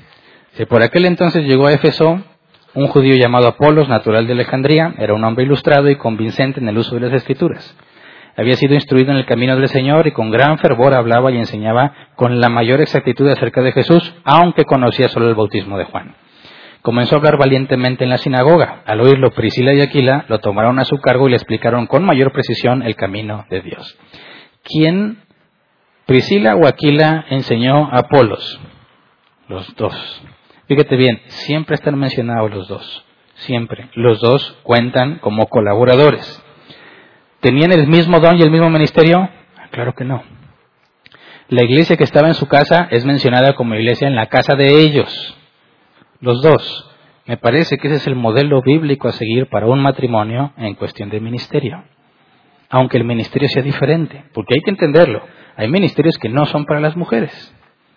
Hay unos que lamentablemente dicen, bueno, es el pastor y la pastora. Pero en ningún momento la Biblia habla de pastoras. Es más, Pablo explícitamente prohíbe el pastorado femenino. Y es una analogía simple. ¿A poco la esposa del doctor es doctora? Claro que no. Pero en automático muchos cristianos piensan que si el hombre fue llamado pastor, la mujer es pastora. Pero obviamente no. No tiene sentido. Ni bíblico ni racional. Por eso menciono que la esposa del doctor no es doctora. Entonces, claro que hay distinción. Y si el hombre tiene llamado a ser pastor, la mujer no puede desempeñar ese ministerio, pero eso no significa que no apoya a su marido en todo. ¿Me explico? Si hablamos de un matrimonio, la responsabilidad es compartida. No que la mujer va a desempeñar el rol de pastor o viceversa, sino que la mujer tiene la responsabilidad de que su esposo pueda servir apropiadamente. Fíjate bien, cosa que las mujeres han tenido en su control muchísimos años y no han hecho nada. Cuando dicen es que este hombre en la casa es uno y en la iglesia es otro, ¿no te has dado cuenta del enorme potencial y poder que Dios ha puesto en tus manos, mujer? Porque, ¿qué dice Mateo 18? 15 al 17. Si tu hermano peca, ¿tu esposo es tu hermano también? En Cristo sí, ¿verdad? En Cristo nada más. si no, eso ya es otra cosa pecaminosa. Pero, ¿tu esposo es uno en la casa y otro en la iglesia? Ah, bueno, a lo mejor en la iglesia no nos hemos dado cuenta, pero tú sí sabes. Mateo 18:15 es, habla con él, haz de ver su error. ¿No te hace caso? Trae testigos. ¿No te hace caso? Dilo a la iglesia. ¿Te das cuenta? ¿Por qué hay tanto pastor que no tiene los requisitos y sigue siendo pastor? Porque también sus mujeres se han quedado calladas y no han hecho nada para evitarlo. Porque ya son las únicas que tienen la evidencia, incluso si son los hijos tienen el mismo procedimiento de Mateo 18. Entonces, yo como esposo de mi esposa, si ella tiene dones y Dios la ha llamado a servir, yo tengo que asegurarme de que ella sirva y los use. Y al revés. Por eso nos va a llevar a ciertas complicaciones, porque si los dos tenemos que servir al mismo tiempo, y nos pasó, tenemos los niños chiquititos, tres chiquitos, no podía simplemente dejarlos y prácticamente nadie se ofrecía a cuidarlos. Entonces, no podemos servir al mismo tiempo, teníamos que turnarnos. Esta semana tú te comprometes en un servicio y yo no voy a hacer nada más que cuidar a los niños. La próxima semana ahora yo sirvo y tú te quedas con los niños. Estoy dejando de servir, no totalmente, pero es un periodo temporal en lo que mis niños empiezan a crecer, para que los dos podamos enfocarnos a servir, pero tenemos que ponernos un acuerdo. No se vale de que, bueno, ella es mi ayudante ideal, Así que ella cuida mientras yo sirvo. No. ¿Y qué, cuentas le vas a dar a Dios cuando llegue tu esposa? Ella cuidaba a los niños para yo entrarle de lleno. Siervo malo, te va a decir. Siervo malvado. ¿No es ella tu mismo cuerpo? ¿No son una sola carne? Entonces, si tenemos matrimonio cristiano, tenemos responsabilidades en cuanto al servicio. Si tu cónyuge no tiene lo que se requiere y no dices nada, eres cómplice de sus malas obras. Tienes que hablarlo por amor a tu esposo, por amor a ti misma, por amor a Dios, por amor a la iglesia y a todos los que oigan lo que tu esposo está haciendo, cuando se enteren, si no dices nada, tú misma eres cómplice de ensuciar el nombre de Cristo. Entonces, cuando hablamos del ministerio, no hay excusa. Si me dices, no tengo tiempo para servir, algo estás haciendo mal, ¿verdad? No, es que mira a mis niños chiquitos, bueno, entonces no digas que no vas a servir, di que lo vas a hacer en turnos. Tú y tu esposa se van a turnar. Es que no, es que no, mira, tan chiquititos y... ¿Y? Yo me acuerdo que el que haya sido padre, ver a los bebés así tan chiquititos, uno es tosco, ¿verdad? Y verlos tan chiquitos, siente como que se te va a quebrar. Dice, yo no puedo. ¿Cómo no? Sí puedes. Se ven frágiles, pero son bien macizos. Bueno, aguantan mucho, no porque haya maltratado a mis hijos. Pero son bien flexibles y ya se te quita y ahora le echas agua y lo bañas y fácil lo acomodas del otro lado. Agarras práctica. Pero tienes que tener la prioridad. No puedo yo decirle, no, pues tú no vas a servir porque hay que hacer. Tienes que aprender. Es molesto, es cansado, sí. Cambiar pañales, ni se diga. Sobre todo las cosas, ¿cómo puede ser que algo tan chiquito haga semejante cosa? Pero es parte del proceso, ¿verdad? Pero tienes que ponerle prioridad. No puedes decir, no voy a servir. Tienes que servir. Nos perjudicas a todos si no lo haces. Y al revés, si yo voy a servir y mi familia a un lado, tampoco. Si dejas a, familia, a tu familia a un lado, te vamos a quitar del área de servicio en cuanto nos demos cuenta. No puedes hacer eso tampoco, tienes que servir apropiadamente. Ahora, tristemente, los que sirven, y aún a veces que lo hacen apropiadamente, se enfrentan a otra problemática que quiero mencionar. Ocho respuestas comunes a las personas que aún sirviendo cayeron en pecados graves como la infidelidad, la lista no necesariamente está en un orden de, ocasiones en las que más se presenta, simplemente es una lista. Una de esas respuestas cuando dice, oye, pero ¿por qué te pasó eso? ¿Por qué si estabas sirviendo y estabas cuidando las cosas y por qué de repente hiciste eso? Una respuesta común es descuidé a mi familia. Descuidé a mi familia. Llegaron a consumirse tanto por el ministerio, aún las familias se conjuntas, se concentran tanto en servir que se olvidan de las otras cosas importantes. Han convertido la iglesia en su vida. Y eso no debe ser. Eso no debe ser. Hay que mantener en el lugar que corresponde. Claro que hay que cumplir, claro que hay que servir, pero no puede ser que el único tiempo que convivas con tus hijos es la iglesia. No puede ser que lo único que hagan juntos es la iglesia. Tiene que haber una vida individual, personal, con tu esposa, con tus hijos, en familia, aparte de la iglesia. Entonces, cuando empiezan a cometer errores graves, lo primero es que dicen, descuidé a mi familia. Dejan las primeras prioridades, dejan de ocuparse y de ver lo realmente importante y piensan que no está pasando nada. Caen en errores graves y dicen, es que la verdad, me acostumbré a que pues ya no hablaba con mi esposa, ya no le cuento mis cosas, ya no les pregunto a mis hijos cómo están, cómo les ha ido, y pues las cosas empezaron a pasar, tuvieron sus problemas, no me di cuenta. ¿Por qué pasó todo eso? Porque descuidé a mi familia. Siguiente, comenzó en consejería. Este sí lo he oído mucho. Incluso conflictos cuando la esposa eh, no quiere que su esposo hable con otras mujeres, porque hay hombres que dicen, es que le voy a hablar de Cristo. Y ahí está la muchacha y algunos tristemente les atrae la mujer y se autojustifican, es que le voy a hablar de Cristo. Y buscan hablar con ella.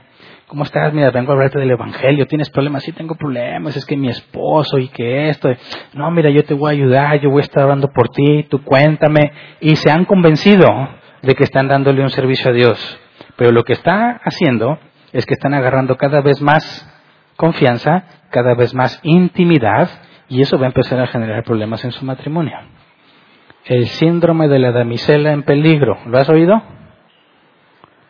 Casi todos los hombres quieren ser el príncipe azul, el príncipe encantador que rescata a la princesa en problemas. Y muchas mujeres se sienten como la princesa en problemas.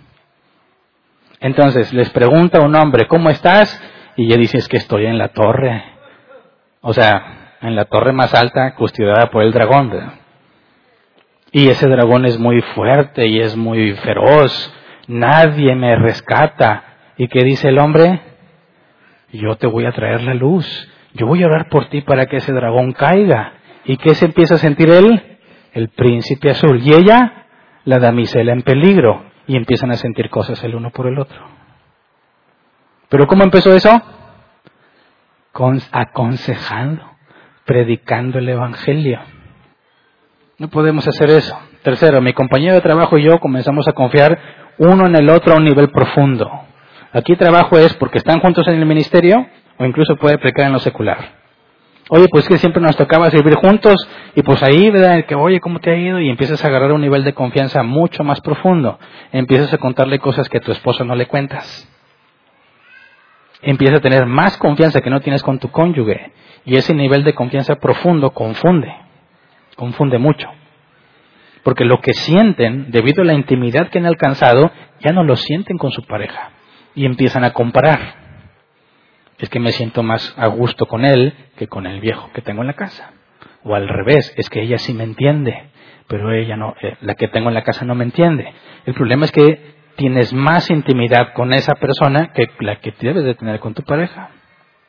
Y sucede en la iglesia, dentro de la iglesia, mientras sirven en la iglesia. Aunque parece que todo lo tiene en orden, se están permitiendo que esas cosas empiecen a avanzar cuando están sirviéndole a Dios y genera muchos problemas. Otros dicen, comencé a descuidar mi tiempo en la oración y la lectura diaria de la Biblia. Otra cosa que pasa muy común, hay que servir, hay que hacer tantas cosas, no queda tiempo para leer, no queda tiempo para orar. Al principio parece que no pasa nada, pero conforme pasa el tiempo, como lo mencioné en el caso de las mujeres que dejan de congregarse porque obedecen a su esposo, su concepto de Dios se empieza a deformar, porque se están quedando rezagadas. Esas personas, cuando dejan de orar y buscar a Dios, aunque se están congregando, no puedes tampoco deshacerte de tu tiempo personal con Dios. Las dos cosas son necesarias en la vida del creyente, el congregarse y tu santidad. Entonces dicen, pues sabes que ahora hago muchas cosas en la iglesia y estamos toda la familia, pero le estamos sirviendo a Dios, pero tú ya no haces lo que te corresponde individualmente y tu manera de pensar empieza a cambiar. Empiezas a pensar que quizás Dios te está dando chance de hacer cosas que otros no hacen, ¿verdad? Que, que a ti te está dando permisos especiales, ¿verdad? que te puedes permitir cosas que antes no te permitirías, que no es tan grave eso que quieres hacer, y terminas en pecados graves. Sexta, perdón, quinta, él o ella me hace sentir muy bien. Eso es un factor que también veo que pasa mucho. A veces ni siquiera se basa en si se atraen o no, sino en lo que sienten cuando están juntos. Y están juntos porque están en la iglesia. No estoy hablando de que se fueron a esconder a otras partes. Estoy hablando de lo que sucede en las congregaciones. Me siento muy a gusto con él o me siento muy a gusto con ella y ya no me siento, o sea, con él me siento muy distinto como me siento con mi esposo, con mi esposa. A veces al tratarse simplemente con respeto. ¿Cómo estás? ¿Cómo te fue? Siempre sí te dio en el trabajo. ¿Y esto? transmite una preocupación o interés que a veces no recibes de tu cónyuge. Y te empiezas a sentir cosas. No ves el peligro. Cuando empiezas a sentirte bien por lo que otra persona te dice que no es tu esposo, no es tu esposa. Y esas emociones que te permites te van a llevar a confundirte y a cometer errores graves. Otros dicen comenzó en un viaje juntos. Hay algunos que no necesariamente en viaje a otra parte, pero hay algunos que sirven en las iglesias y les toca ir a distintos lugares a ofrecer servicio. Y en los trayectos de esos lugares ellos normalmente conviven. Y una cosa lleva a la otra, se empieza a generar una intimidad mayor. Hay que tener mucho cuidado de con quién compartes la información y en qué circunstancia estás. Hay quienes se tienen que trasladar de un lado al otro y resulta que van hombre y mujer en un carro a solas en algo que normalmente hacen para trasladarse y quizás pueden ser cosas de la iglesia, pero esos momentos pueden ser muy conflictivos si hay necesidades en el matrimonio que no están suplidas, esos momentos pueden ser muy peligrosos, porque aún con el afán de querer ayudar, vamos a crear sentimientos y emociones que no debiéramos crear.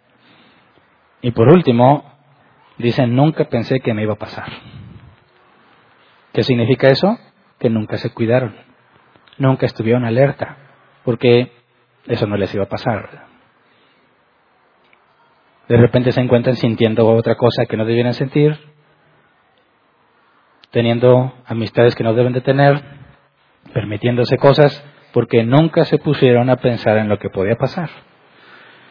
Fíjate lo peligroso que es el ministerio, aunque crees que estás haciendo las cosas bien, si no estás alerta ante todos los problemas que se pueden generar. Porque si hablas del matrimonio y la familia, eso está pasando dentro de su casa.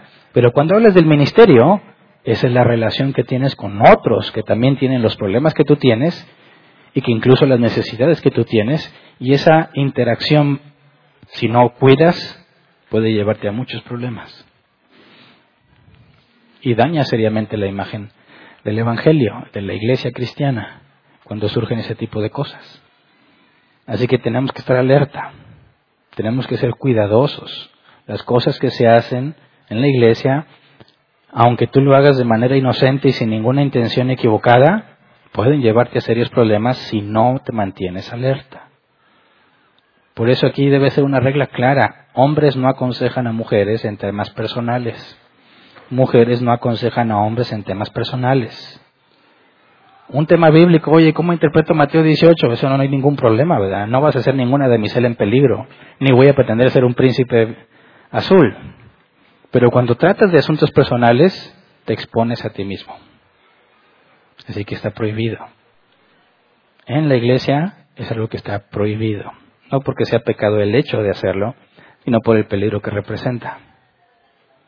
Nadie. Aún te dicen, oye, es que en el trabajo yo soy el único cristiano y me piden consejos, es una mujer que tiene muchos problemas personales. No. pero entiendo la lucha. ¿Cómo le voy a decir que no si está buscando a Dios? Yo soy la luz en las tinieblas ahí. ¿Cómo le digo que no? Bueno, igual que Jesús le dijo que no, a muchas cosas que le propusieron hacer. Jesús siempre dijo que sí. Jesús siempre ayudó al que le pedía ayuda. Cuando la mujer que tenía el problema del flujo de sangre tocó su manto, y dice, alguien me tocó, ¿qué le dijeron los apóstoles, los discípulos? Maestro, todos están apretando, ¿cómo que quién, te, quién me tocó? Bueno, ¿por qué estaban todos apretando a Jesús? Estaban pidiendo milagro. ¿Y Jesús les dijo que sí y los sanó a todos? No. Cuando esta mujer lo toca, dice, de mí salió poder. Cuando Jesús se escondía para orar, ¿por qué la gente lo seguía? Porque quería milagros. ¿Y les dijo que sí a todos? No. Se tuvo que esconder y apartar. Y luego ya cuando era de noche se fue caminando por el lago para que no supieran a dónde había ido. Eso era un no. ¿Por qué? Porque no corresponde a la voluntad de su Padre. Jesús dijo que Él solo hizo la voluntad de su Padre. Así que aunque una mujer en peligro te pida consejos sobre asuntos emocionales o personales, igual que Jesús es no. Y si me tengo que esconder para que no me encuentre, me escondo como Jesús lo hizo, pero no voy a arriesgar mi matrimonio por esas cosas. ¿Me explico? A veces los cristianos dicen es que ¿Se imaginan que Jesús le dijo que sí a todo el mundo? No, hay que saber decir no. Yo quiero que quede muy claro esto entre nosotros para que entre nosotros no haya esta problemática. Fíjate bien, si los matrimonios son sanos, bíblicos, habrá liderazgo bíblico en la iglesia, ¿verdad? Porque sin matrimonios sanos y bíblicos no puedes ejercer liderazgo ni en anciano ni en diácono. Fíjate bien, si como matrimonio no haces lo que corresponde, directamente afectas a la iglesia. Porque alguien se va a querer levantar, aunque no tenga los requisitos, y va a tener que distorsionar la palabra para él permanecer ahí. Estás afectando el Evangelio. Pero si hay un matrimonio bíblico y busca madurar en las cosas de Dios, la iglesia va a tener liderazgo bíblico. Si la iglesia tiene liderazgo bíblico, se va a predicar el Evangelio fielmente. ¿Me explico? Si los matrimonios no están preparados y no tienen en orden sus prioridades, aún el Evangelio va a terminar pervirtiéndose porque las personas que estén a cargo de esos lugares no tienen lo que se requiere. Pero como que ya no se frenan. Fíjate bien, cuando todos cometen un error, y leen, ¿quién debe ser el que no haga eso? Todos lo hacemos, entonces no va a haber. No, ese no es el razonamiento de probado. Dices, no, bueno, pues el que menos, el menos peor, el menor de los males. Y eso no es bíblico, pero sí lo hace. Si no podemos poner en orden nuestra vida, no podemos cumplir la gran comisión. Por todas las consecuencias que se generan al momento en que los matrimonios no hacen lo que corresponde. Pues, ¿Por qué los cristianos están tan mal? ¿Por qué tanta ignorancia? Porque nadie está guardando la jerarquía bíblica de las relaciones. No lo están haciendo. Por eso no hay interés en la Biblia. Cuando enseñan, enseñan cosas equivocadas o enseñan sin la habilidad de enseñar. La gente percibe el mensaje, dice esto que esto es lo mismo que el mundo, esto no tiene nada nuevo. Si no me ofrece nada a mí, no tengo por qué quedarme ahí. Entonces la gente tiene que ofrecerles cosas, riqueza, salud, soluciona tus problemas para que la gente se quede. Y empiezas a llenar la iglesia de cabras locas, cabras que piensan que son ovejas. Y luego el mundo ve los problemas del mundo y dice, no hay un Dios, porque ¿por qué Dios permite esta maldad? Cuando la iglesia debe ser una respuesta a esas cosas, la iglesia está en tal ignorancia que ni siquiera ellos entienden lo que están haciendo. La iglesia no impacta al mundo como lo impactó en los tiempos de la iglesia primitiva, porque ni siquiera la iglesia sabe lo que cree, ni por qué lo cree, ni cómo explicárselo a otros. Pero si cuidamos la jerarquía que estamos viendo, cada matrimonio empieza a hacer la parte que le corresponde para contribuir a la gran comisión, predicar el Evangelio bíblico y hacer discípulos. No sé si te, puedes, te des cuenta del enorme impacto que tiene servir en un ministerio en la iglesia. Así que cada quien empieza por su casa, ¿verdad? Y empieza a decir, uy, yo sé que ellos tienen muchos problemas, todos. Tú ocúpate primero de los tuyos. Si haces tu parte, empiezas a avanzar. Tus hijos van a aprender de ti. No se van a salvar por eso, Dios decide eso, pero no van a aborrecer el cristianismo, verían como una opción viable y razonable, algo que vale la pena, algo que realmente contribuye a una mejor sociedad, no un montón de gente religiosa que quiere encerrarse en su iglesia. ¿Entiendes cómo esa jerarquía transmite la Biblia a la vida cotidiana? Y si tú la vives respetándola, la gente comprende el cristianismo de una manera muy distinta a lo que los cristianos han estado diciendo. ¿Quién se quejaría de un buen ciudadano, de un buen vecino, de un buen amigo, de un buen hermano, de un buen primo, de un buen tío? Pocas personas se quejarían asegurémonos de hacer lo correcto. Necesitamos matrimonios bíblicos para cumplir apropiadamente la función que tenemos como iglesia. Sin eso, como iglesia no podemos avanzar. Así que es tu parte. Necesitamos que uses tus dones. Necesitamos que nos edifiques con tus dones.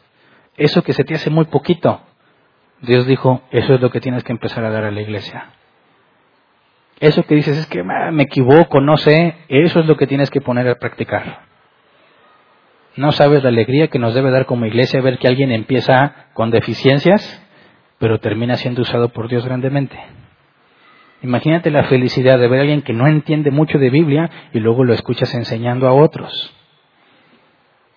Vamos a entender mucho mejor las cartas paulinas cuando les agradece o les elogia las buenas obras que están haciendo, porque imagínate la alegría de ver que alguien que empezó a descubrir su talento, le faltaba depurarse mucho, pero se esforzó y Dios lo hizo crecer, lo hizo avanzar y luego ves que es de bendición a muchas personas. Esa felicidad es la que necesitamos vivir, la que necesitamos experimentar. Una vez un pastor me dijo, oye Hernán, y la iglesia lo sostiene? No, cada quien con sus propias manos. Ah, no han conocido esa alegría. ¿Cuál alegría? La alegría de saber que está sosteniendo no a uno, sino a distintas familias para que sirvan de tiempo completo. Y me dejó pensando, dije, cierto, yo no conozco esa alegría. Porque cuando estaba en otras iglesias y los manteníamos no me daba ni tantita alegría. Pero ¿qué se sentirá? No estoy hablando de que haya pastores aquí pagados. ¿Qué se sentirá que se abre otra iglesia y tú, como iglesia, los envías y les provees para que estén en otra parte mientras arranca. Y saber que son personas fieles, que predican verdaderamente el Evangelio y que aquí empezaron, que aquí se beneficiaron de todos nosotros, que unos y otros nos enseñamos y ver que Dios los está usando. Esa felicidad no la conocemos y yo quiero conocerla. Pero para llegar a esas cosas, más vale que empieces con tu esposa, más vale que empieces con tu santidad personal, más vale que empieces con tus hijos y poner en orden el trabajo y ponerte a servir. Porque si no, no vamos a poder multiplicar lo que Dios nos da. Ir y hacer discípulos requiere que nosotros hagamos las cosas bien primero, para que esos discípulos realmente sean discípulos de Cristo. Te necesitamos. Usa lo que Dios te dio. Aunque te equivoques, te vamos a tener paciencia y mucha, dependiendo de lo que hagas también. Pero te vamos a tener paciencia. Equivocarse es normal. Es normal.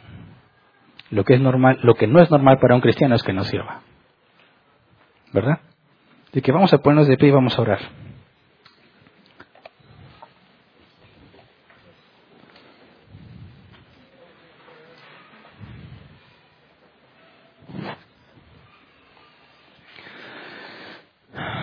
Hasta aquí nos hemos estado enfocando en el deber ser, ¿verdad? Si cuidas estas cinco prioridades, vamos a estar haciendo lo que debemos estar haciendo.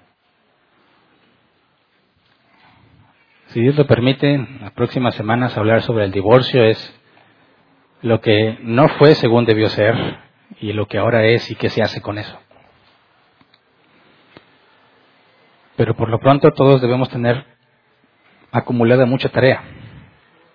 En cada uno de los temas que estuvimos viendo, adquirimos responsabilidades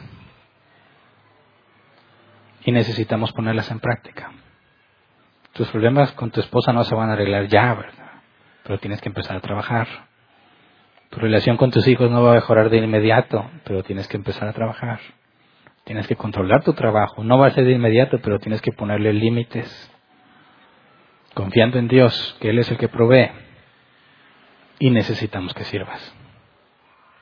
Pero somos estrictos en eso. Si estás sirviendo y sabemos que tienes problemas en tu casa, te vamos a decir, pon un alto al servicio y ve y atiende a tu familia. Eso no te descalifica como cristiano, pero hay que darle la importancia que requiere. No, no nos es útil que estés aquí si no has puesto orden allá. Primero ve y pon orden allá. Cuando esté en orden, regresas a trabajar. Hagamos las cosas como deben de ser. Que nadie pretenda ser el supercristiano. Por favor, eso también me lo he topado mucho.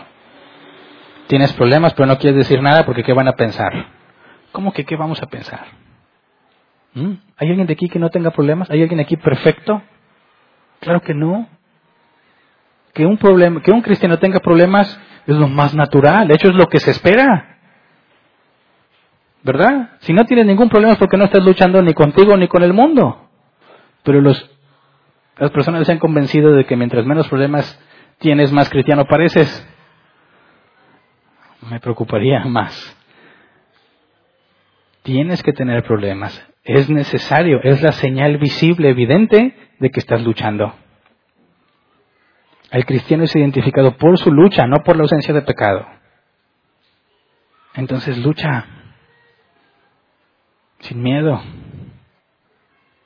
No te refugies en un falso cristianismo. Estamos dispuestos a ayudarte en lo que podamos, aconsejarte. No bajas a una categoría de cristiano inferior porque te equivocas. Eso pasa en las empresas. En la iglesia no es una empresa. En las empresas no, nadie quiere equivocarse y cuando hay un error, todos buscan echarle la culpa a alguien más. Y tristemente eso también lo veo en la iglesia. Una equivocación, yo no fui, allá, por allá, él. ¿A qué te da miedo? ¿A poco no te equivocas todos los días y tienes que acudir a Dios a pedirle perdón? Pero dices, no, es que, yo no sé, pues no, no sabía, a mí no me dijeron, tranquilízate. Aquí no estás haciendo una carrera profesional para ganarte un puesto. Aquí tú vienes a hacer las cosas honestamente para Dios. Y si te equivocas, te equivocaste. Perdón. Y avanzas. No vas a ser elegido para un cargo porque no te equivocas. Es más, mientras menos sepa que te equivocas, más desconfianza me das. Porque yo quiero que si hay una persona que tiene responsabilidad, que diga, este ya está bien correteado, ya sabe, sabe cómo lidiar las cosas porque se ha equivocado, porque lo ha intentado, porque se ha esforzado estudiando en cómo resolverlo. Pero si tú quieres venir y decir, mira, aquí está, limpio mi currículum, no, compadre, no me sirves. No sé qué vas a hacer cuando surja el problema. No sé cómo lo vas a resolver cuando te pregunten. No sé cómo vas a, a, guiar a un grupo de personas en algo que tú ni siquiera has vivido, con lo que ni siquiera te has enfrentado. O quizás sí lo viviste, pero prefieres mentirme y decir que no te equivocas. Necesitamos que te equivoques. Piérdele el miedo a eso. Dios no te va a rechazar porque te equivocas. Sí, sí, lo intenté, me equivoqué. Enséñame cómo debe ser. ¿Cómo debo hacerlo? Mira, la Biblia dice así, así, así. Excelente, gracias, voy a esforzarme otra vez. Ándale, ahí que ves el Espíritu Santo. La lucha entre lo que el Espíritu quiere y lo que la carne hace. El Espíritu Santo dándole arrepentimiento, mostrándole que necesita aprender más de la palabra y reconociendo que solo no puede y necesita la ayuda de alguien más. Ahí empiezas a ver las señales distintivas de un cristiano maduro. Esto no es una empresa, por favor entiéndalo bien. No es una empresa, no te ganas un puesto, no te haces un currículum y una carrera profesional. Necesitamos ver la lucha en ti. Así que hagamos un compromiso. Cada vez somos más, cada vez hay más necesidades, cada vez hay más áreas que atender, cada vez se requieren más personas y tú tienes lo que necesitamos. Quizás llegas aquí y dices, pues yo no veo ningún problema. No sabes todo lo que pasa detrás de bambalinas, en cada ministerio, en cada familia emproblemada, en cada circunstancia, en cada discusión que se presenta, en cada área donde no hay recursos suficientes. Hay muchísimos problemas que no saltan a la vista porque no tienen por qué ser visibles. Eso lo encuentras hasta que te pones a servir. Y dices, pues yo no veo necesidades, así por fuera nunca las vas a ver. Solo las percibe el que está dentro, el que se pone a servir, el que tiene interacción con sus hermanos tratando de cumplir algo. Ahí es donde surgen los problemas. Y ahí es donde dices, aquí puedo usar mi don. Yo no voy a ir a buscarte. Quisiera que entendieras eso. Dice, no, pues yo aquí estoy. Si me necesitan, pues me hablan. No, no, no tengo el tiempo para contar todas las áreas y saber, ¿tú cómo ves? ¿Tú cómo ves? No, yo necesito que alguien diga, mira, yo vi esto, yo creo que puedo servirte aquí yo creo que puedo servir a los hermanos allí. Porque creo que ese es mi don. Bueno, vamos a hacer algo, vamos a tratar de resolverlo y nos vamos a equivocar juntos. Pero confiamos en que es fiel el que nos llamó y el que nos va a dar la respuesta en todo. No se trata de no equivocarse. Se trata de avanzar en las cosas de Dios. ¿Cuántas veces Jesús regañó a sus apóstoles? ¿Cuántas veces lo hizo delante de otra gente? Nunca se me olvidó la, la vez que le dijo, ¿hasta cuándo tendré que soportarlos? Y había bastante gente ahí. ¿Qué se habrá sentido si tú eras uno de los discípulos que están regañando delante de todos? No digo que los voy a regañar públicamente, pero si Jesús puede regañar así a sus discípulos y estos le seguían y todos eran tan bárbaros para decir quién se va a quedar cuando, quién va a ser el jefe cuando Jesús se vaya, dices, ay, no puede ser. Pero mira la confianza y el empeño que tenían en seguir. Necesito ver gente así. Hay muchas necesidades que tú puedes suplir por los dones que Dios te dio. No seas egoísta. No nos perjudiques. No seas negligente. Pon en orden tus cosas. Pon en orden tu santidad. Pon en orden tu relación con tu esposa. Pon en orden a tus hijos. Pon en orden a tu trabajo y ven y sirve. Lo necesitamos. Vamos a orar, Señor. Queremos rogarte que suplas las necesidades que tenemos como iglesia. Yo sé que tú eres fiel, Señor, y siempre suples para lo que se requiere conforme a tu voluntad. Por eso te rogamos que los dones que has repartido como tú quisiste entre nosotros, que ninguno quede sin provecho, Señor que ninguno entre nosotros esconda su mina, que ninguno de nosotros esconda su don, Señor, perjudicándonos a todos. Al contrario, pone en nosotros un corazón dispuesto, un corazón enseñable, un corazón que reconoce que no lo sé, no lo sé todo, que es normal que cometa errores, que puedo cometer errores honestos, es decir, válidas equivocaciones. Pero que eso no nos detenga, Señor, en seguir avanzando. Enséñanos, Padre, la enorme necesidad que tenemos de los dones que has depositado en cada uno de ellos. Enséñanos a ver la necesidad no solamente aquí en la iglesia local, sino a ver todos los lugares que necesitan que alguien hable de la palabra bíblica, tantos países, aún dentro de nuestra, nuestra ciudad, tantos lugares donde la gente busca la palabra de Dios y no la encuentran. Enséñanos a no pensar solamente en nosotros mismos, aquí encerrados, creciendo nosotros nada más, sino ayúdanos a llevarlo también a aquellos que lo están buscando. Queremos ser luz en las tinieblas, Señor. Queremos hacer bien lo que nos corresponde, aún a pesar de nuestros defectos y nuestros errores. Permítenos avanzar, empezar a corregir problemas aunque sean muy viejos, empezar a poner en orden, Señor, mi relación contigo, con mi esposa, con mis hijos, en el trabajo, para venir a servirte, Señor, confiando en que tú eres fiel, que tú provees para las necesidades que tú corriges lo deficiente por medio de tu palabra, Señor. Tu palabra es la única que puede ser usada para edificar, para corregir, para instruir. Enséñanos, Padre, a regirnos todos por la misma palabra bíblica. Enséñanos a todos a ser personas que reconocen sus errores, que no se saben despreciados porque se equivocan, Señor, sino que aún a pesar de nuestros errores y, defectos, y nuestros defectos nos sabemos amados por ti Enséñanos a vernos unos a otros como lo que somos. Que nadie aquí pretenda ser un supercristiano que no se equivoca. Y podamos experimentar la alegría, Señor, de ver que tú levantas a nuevos servidores, nuevos maestros, a las personas que se requieren, en los roles que se requieren, Señor, en las funciones, en los ministerios, para que podamos hacer mejor las cosas en esta congregación para que podamos, Señor, ser más eficientes en la tarea que nos has encargado.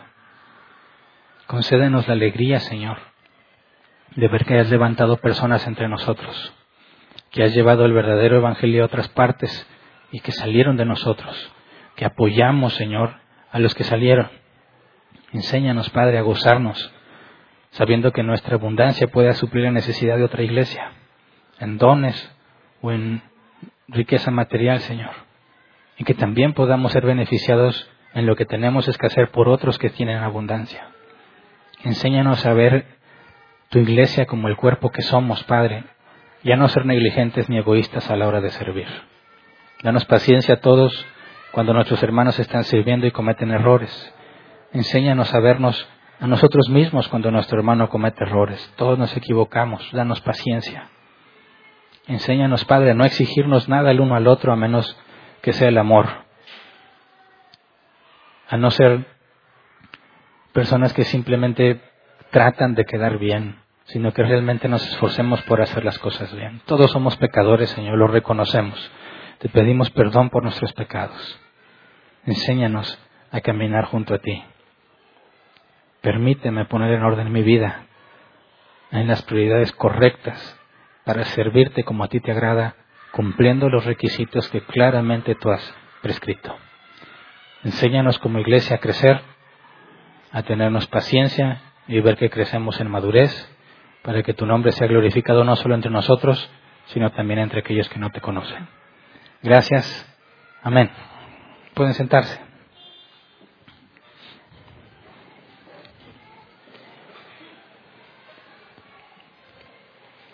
Sección de preguntas. 15 minutos para responder preguntas, no importa que vengas por primera vez, si levantas la mano te llevan el micrófono y puedes hacer tu pregunta. Para efectos de administrar con eficiencia el tiempo, sé lo más conciso posible en tu pregunta para dar oportunidad a la mayor cantidad de preguntas posible. Si tienes un comentario, por favor, resérvatelo para cuando se acabe la sesión de preguntas y confianza te puedes acercar a darme tu comentario, que te voy a agradecer. Siempre y cuando sea constructivo. Pero dejemos este tiempo para las preguntas, ¿ok? ¿Alguien tiene una pregunta? Levante su mano, por favor. Ahí hay varias manos levantadas. buenas tardes. Buenas tardes. ¿Me escuchan? Sí. Eh, tengo una pregunta personal, tal vez esté fuera de contexto, pero bueno, aquí me, me apoyan. Eh, las personas o cuando un pastor anda en campaña y todo eso y se aleja más de dos semanas, un mes, dos meses de su familia, ¿qué pasa ahí? ¿Está poniendo su familia en segundo lugar? Digo por experiencia de que mis papás son cristianos, pues también, pero a veces veo que anda un pastor predicando en campaña dos, tres meses. Me pregunta si la familia de él, como, bueno, de acuerdo a lo que estoy viendo y aprendiendo ahorita aquí. Bueno, es una pregunta interesante porque habría que considerar eh, cómo está la familia. Por ejemplo, yo he conocido personas que se dedican casi al 100% a andar en otras partes anunciando el Evangelio, pero cuando investiga sobre sus hijos, sus hijos ya están casados y ya no están en su casa. Es decir, la casa prácticamente está sola y muchas veces viajan con su esposa. De hecho, Pablo decía que él también tenía derecho a viajar acompañado como Pedro lo hacía. Entonces, si tú ves que en una condición donde los hijos o están en la universidad, tienen sus propias vidas y difícilmente el tiempo en que se fuera un tiempo que pudieran usar y previo acuerdo de que se establezca que es un periodo de tiempo predefinido y que haya manera de compensar, tratar de recuperar un poco lo que se perdió en esos tiempos, todavía es válido. Pero si lo hace simplemente que porque sirve el Señor y la familia se tiene que aguantar, es un pecado que lo debería descalificar del ministerio. ¿Me explico? Gracias. ¿Alguien más? Yo, acá.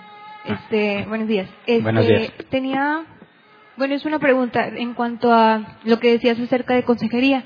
Este, yo tengo muy presente eh, que, bueno, una de las reglas que tú pusiste era que si venían a hablar contigo, que vinieran acompañados de una mujer o que en este caso le pidieran a, a tu esposa. Entonces, mm, quería ver si era también se podía hacer, eh, podía aplicarse a lo cotidiano.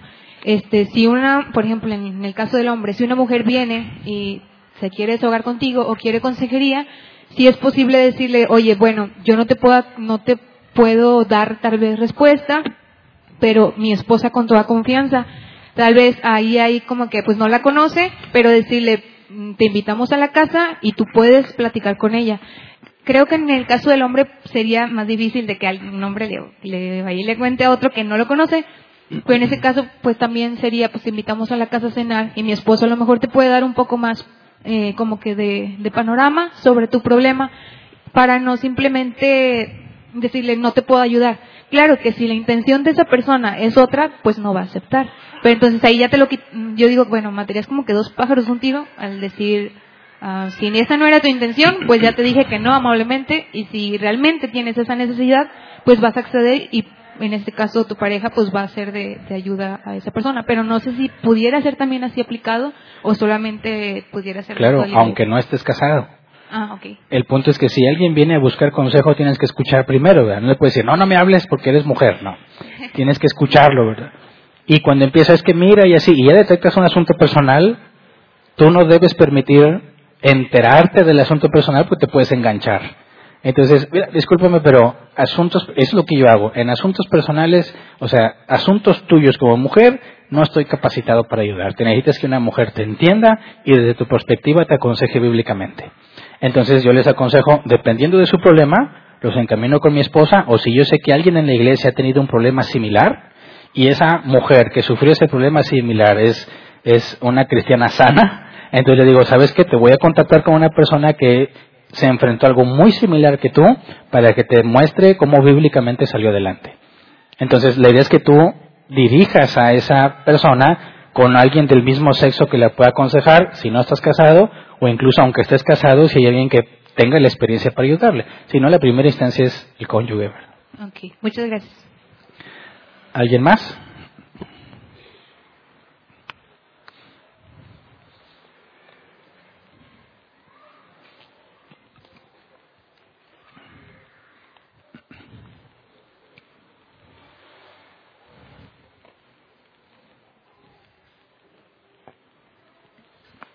No.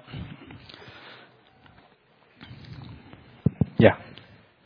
Me hace falta mano santa. Buenas tardes, pastor. Yo le quería comentar porque como también tocó lo del ministerio en individual.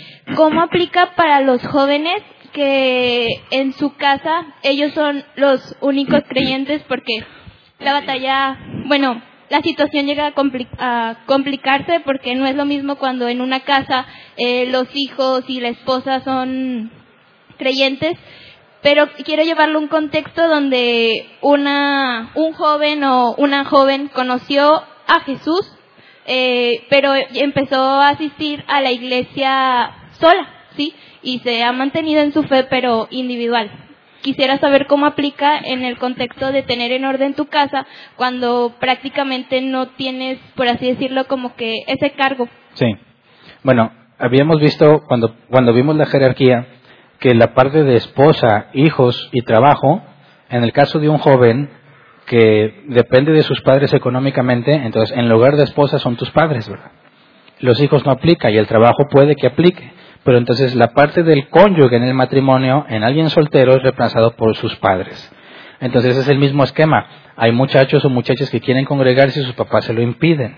Se tiene que hablar y aclarar el punto de lo importante que es y si deciden tratar de impedírtelo completamente, tienes que desobedecer. Que muchas veces esa desobediencia hace que los padres vean que realmente amas a Dios y es el camino que he visto que en algunas ocasiones le abre los ojos a los papás a que ver que realmente es una persona nueva, regenerada y que te dejen ir. Incluso eso ha, ha sido usado por Dios para que los padres conozcan al Evangelio. Pero reemplazas a la esposa, a los hijos y el trabajo por tus padres o el trabajo se aplica y aplica de la misma manera la jerarquía. ¿Sí? Gracias. ¿Alguien más?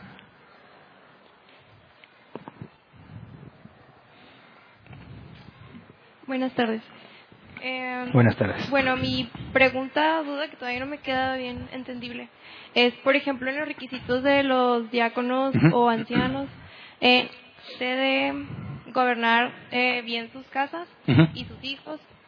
Pues, por ejemplo, en el caso del hombre que sí es diácono, la mujer que sí quiere ser diácono, diácono, este, ¿cómo puede de que afuera hijos congregarse en la iglesia y también estar sirviendo? O, por ejemplo, la esposa, si el esposo si quiere ser diácono, la esposa también tiene que hacerlo. O no necesariamente, nada más es como que estar bien entre ellos. Y, Mm. Bueno, ¿Cómo los es? cristianos se dividen ahí en dos ramas. Ajá. Cuando dice que sus hijos le obedezcan con el debido respeto, eh, no hay nada que implique que sean convertidos, ¿verdad? Porque aún hijos no nacidos de nuevo en el Evangelio deben aprender la obediencia y el respeto a sus padres, ¿verdad? Cómo funciona la vida. Entonces, algunos cristianos ven ahí que si los hijos obedecen con el debido respeto, incluye el Evangelio. Y algunos esperan que para ser anciano o diácono sus hijos deben ser creyentes. Respeto esa postura, pero no la comparto. Porque yo no tengo autoridad para convertir a mis hijos, ¿verdad? ni poder para convertir a mis hijos. Y el hecho de que mis hijos no sean convertidos no significa que yo no los voy a, a gobernar bien, ¿verdad? Entonces, el requisito de gobernar bien a sus hijos, que le obedezcan con el debido respeto, no debe afectar si son creyentes o no. Hay personas que incluso dicen que tienen hijos creyentes y son de lo peor. Y hay personas que no son incrédulos sus hijos y son incluso eh, un modelo a seguir para muchos cristianos. Entonces, no creo que aplique el requisito de que tienen que ser convertidos. Gracias. ¿Alguien más? Allá.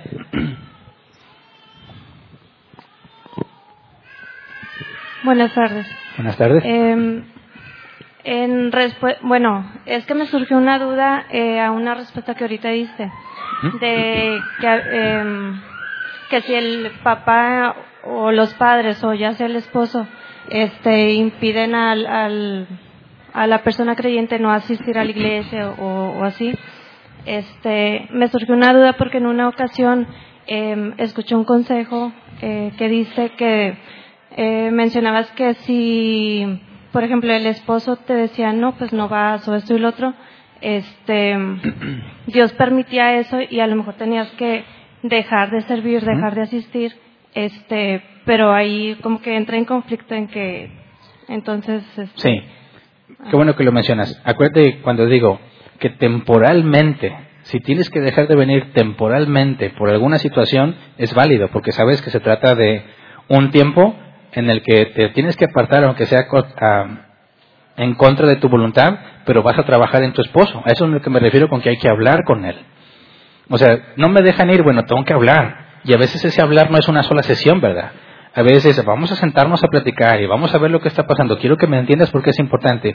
Y obviamente en ese momento tú no estás pudiendo congregarte.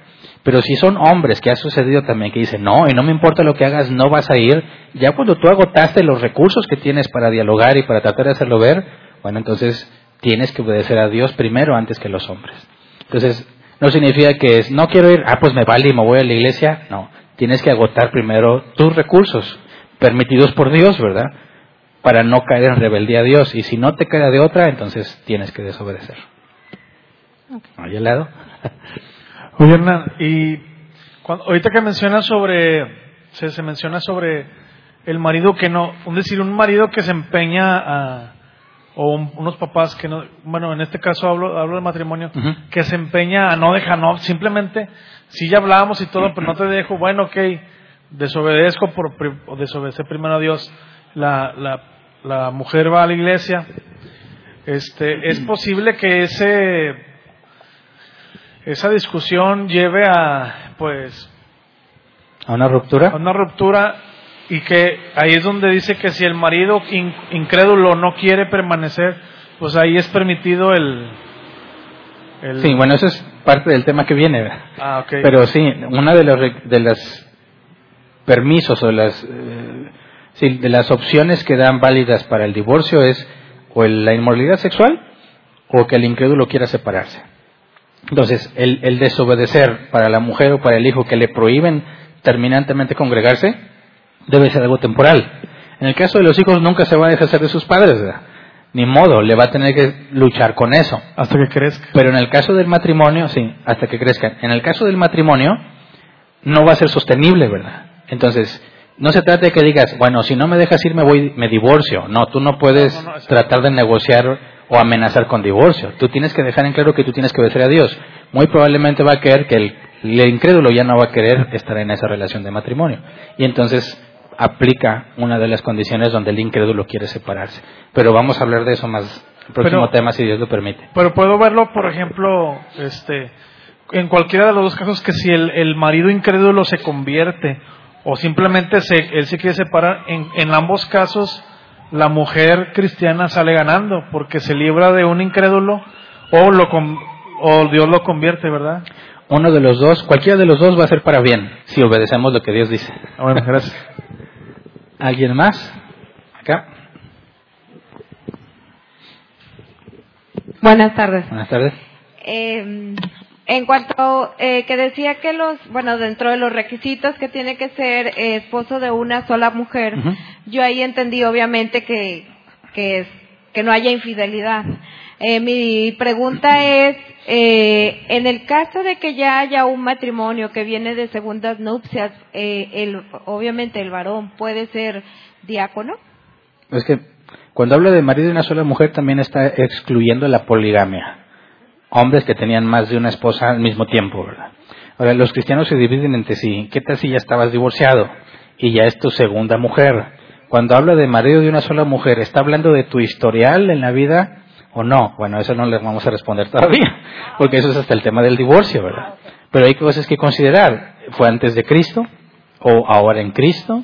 Ahora, ¿eres la parte inocente en el divorcio o eres el responsable del divorcio? O sea, hay más factores que considerar que no hemos tratado bíblicamente hasta el próximo tema. ¿Alguien más? Acá, por favor. Ah, no, ¿dónde está? Ah, sí, es aquí. Es que como vi que ya sonó, dije, a lo mejor alguien ya tiene el micrófono. Sí, buen día. Buen día. Pastor, eh, con respecto a los dones, que fue como entendí que empezaste la exposición, entiendo, corrígeme, que hay un antes y un después de la venida del, del Redentor, ¿verdad? Porque luego en Efesios dices, pero a cada uno de nosotros fue dada la gracia conforme a la medida del don de Cristo, por lo cual dice, subiendo a lo alto, dio, llevó cautiva la cautividad y dio dones a los hombres. ¿Por qué la cita, pastor? Porque veo hombres en el Antiguo Testamento, bueno, no veo, mencionabas el matrimonio, ¿verdad? Que es el tema base. Pues la Biblia no dice nada de la esposa de Abraham, ni de la esposa, de, aunque se mencionan, ¿verdad? Ni de la esposa de, de Moisés, ni de la esposa de David.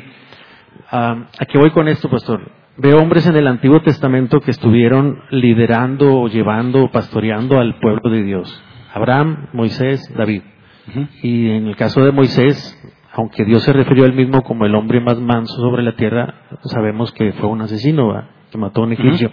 Y David, igual, el hombre conforme a mi corazón y sabemos cosas que pasaron. ¿A qué voy con esto, pastor? En parte de tu exposición, eh, bueno, conozco un hombre que veo todos los días cada que me paro en el enfrente del espejo. Este hombre no solo no supo gobernar su casa, sino que su propia casa parece que, que lo aborreció, por así decirlo. Ujú. Bueno, entonces ese hombre, se- al escuchar parte de tu exposición, sobre todo al principio, ah, se siente como decimos en un lenguaje acá pueblerino, decimos está como frito, y dices, es que estás frito. Y también se escucha parte de tu mensaje, pastor, digo, Dios bendiga a toda la congregación, ¿verdad? Donde estamos, pero se pinta, pastor, como que si un diácono, ya no voy a decir un anciano, aunque hace poco tuvimos un, un ejemplo de un testimonio no muy bueno, pero bueno. Pero entonces lo veo de esta manera, o sea, un diácono de una iglesia reformada, de sana doctrina, sin decir árbol plantado, aunque ya lo dije. Ahora, por los requisitos que mencionan, pastor, ahora parece ser o resultaría o lo podríamos ver como que es más no sé qué palabra usar, si perfecto, buen testimonio, más santo que ni David, que ni Moisés, que ni siquiera esos hombres del Antiguo Testamento. ¿Por qué expreso el comentario, pastor? Bueno, porque ese hombre del que te digo que, que veo cada que me paro enfrente de un espejo, o sea, al escuchar esto dices, entonces que estás frito, estás cocinado, estás consumido, ¿verdad? Bueno, y luego parece ser que dice, es que pues estoy entre puros hombres perfectos, con esposas perfectas, con hijos perfectos. En la parte final de tu mensaje ya parece ser que dices, bueno, no, pues no somos perfectos y todos tenemos problemas, pero en la primera parte sí, al menos ese fue el mensaje que yo recibí, como que parece ser mira. que somos, parece ser que somos más perfectos y más santos que ni Moisés y que ni David, un anciano o un diácono de una iglesia reformada. ¿verdad? Y yo entiendo que sí, Cristo envió el Consolador, el Espíritu Santo. Y en título personal, pues sé, me- sé que me entiendes, ¿verdad? La otra parte del mensaje es esa, ¿sabes qué? O sea, es que ¿Cuál una- es tu comentario? yo no estoy, esos requisitos no los, no se me ocurrieron a mí, ¿verdad? Dios los instituyó. Y el deber ser que dijimos tampoco se me ocurrió a mí, es lo que Dios dice que debe de ser. Cuando Dios incluso en el Antiguo Testamento dijo, sean santos porque yo soy santo, es un estándar que jamás vamos a alcanzar, ¿verdad? Entonces, pero sin embargo esa es- eso es la meta a buscar. Entonces, cuando nos habla sobre los requisitos para ancianos y para diáconos, dices, eso es lo que se debe tener y todos deben apuntar a lograrlo ahí. Todos tenemos errores y defectos, pero no por eso vamos a bajar el estándar. El estándar se tiene que predicar tal como la Biblia lo dice y nos debe llevar a nosotros a una convicción de pecado, el ver que estamos muy lejos de cumplir eso. Pero traté de dejar en claro que el hecho no es que quedas eh, porque te equivocas o porque cometes errores significa que ya no puedes servir. No, tengo que hacer lo necesario para poner en orden mi vida y poder ponerme a servir, porque no es una opción dejar de servir. Entonces, el punto a comprender es, ese es el estándar y estamos muy lejos del estándar y tengo que seguir luchando confiando en que Él me va a hacer crecer cada vez. ¿Me explico? y como dijiste, no hay supercristianos. No hay supercristianos. Gracias. Muy bien. Se nos acabó la sesión de preguntas y dejamos, eh, no sé si hubo pendientes, no me fijé en el número, si hubo preguntas en línea, pero bueno, des- eh, despedimos a los que nos acompañan en línea y esperamos que nos eh, acompañen el próximo miércoles en el estudio del Éxodo, los jueves en la sesión de preguntas y respuestas y el próximo domingo. Gracias.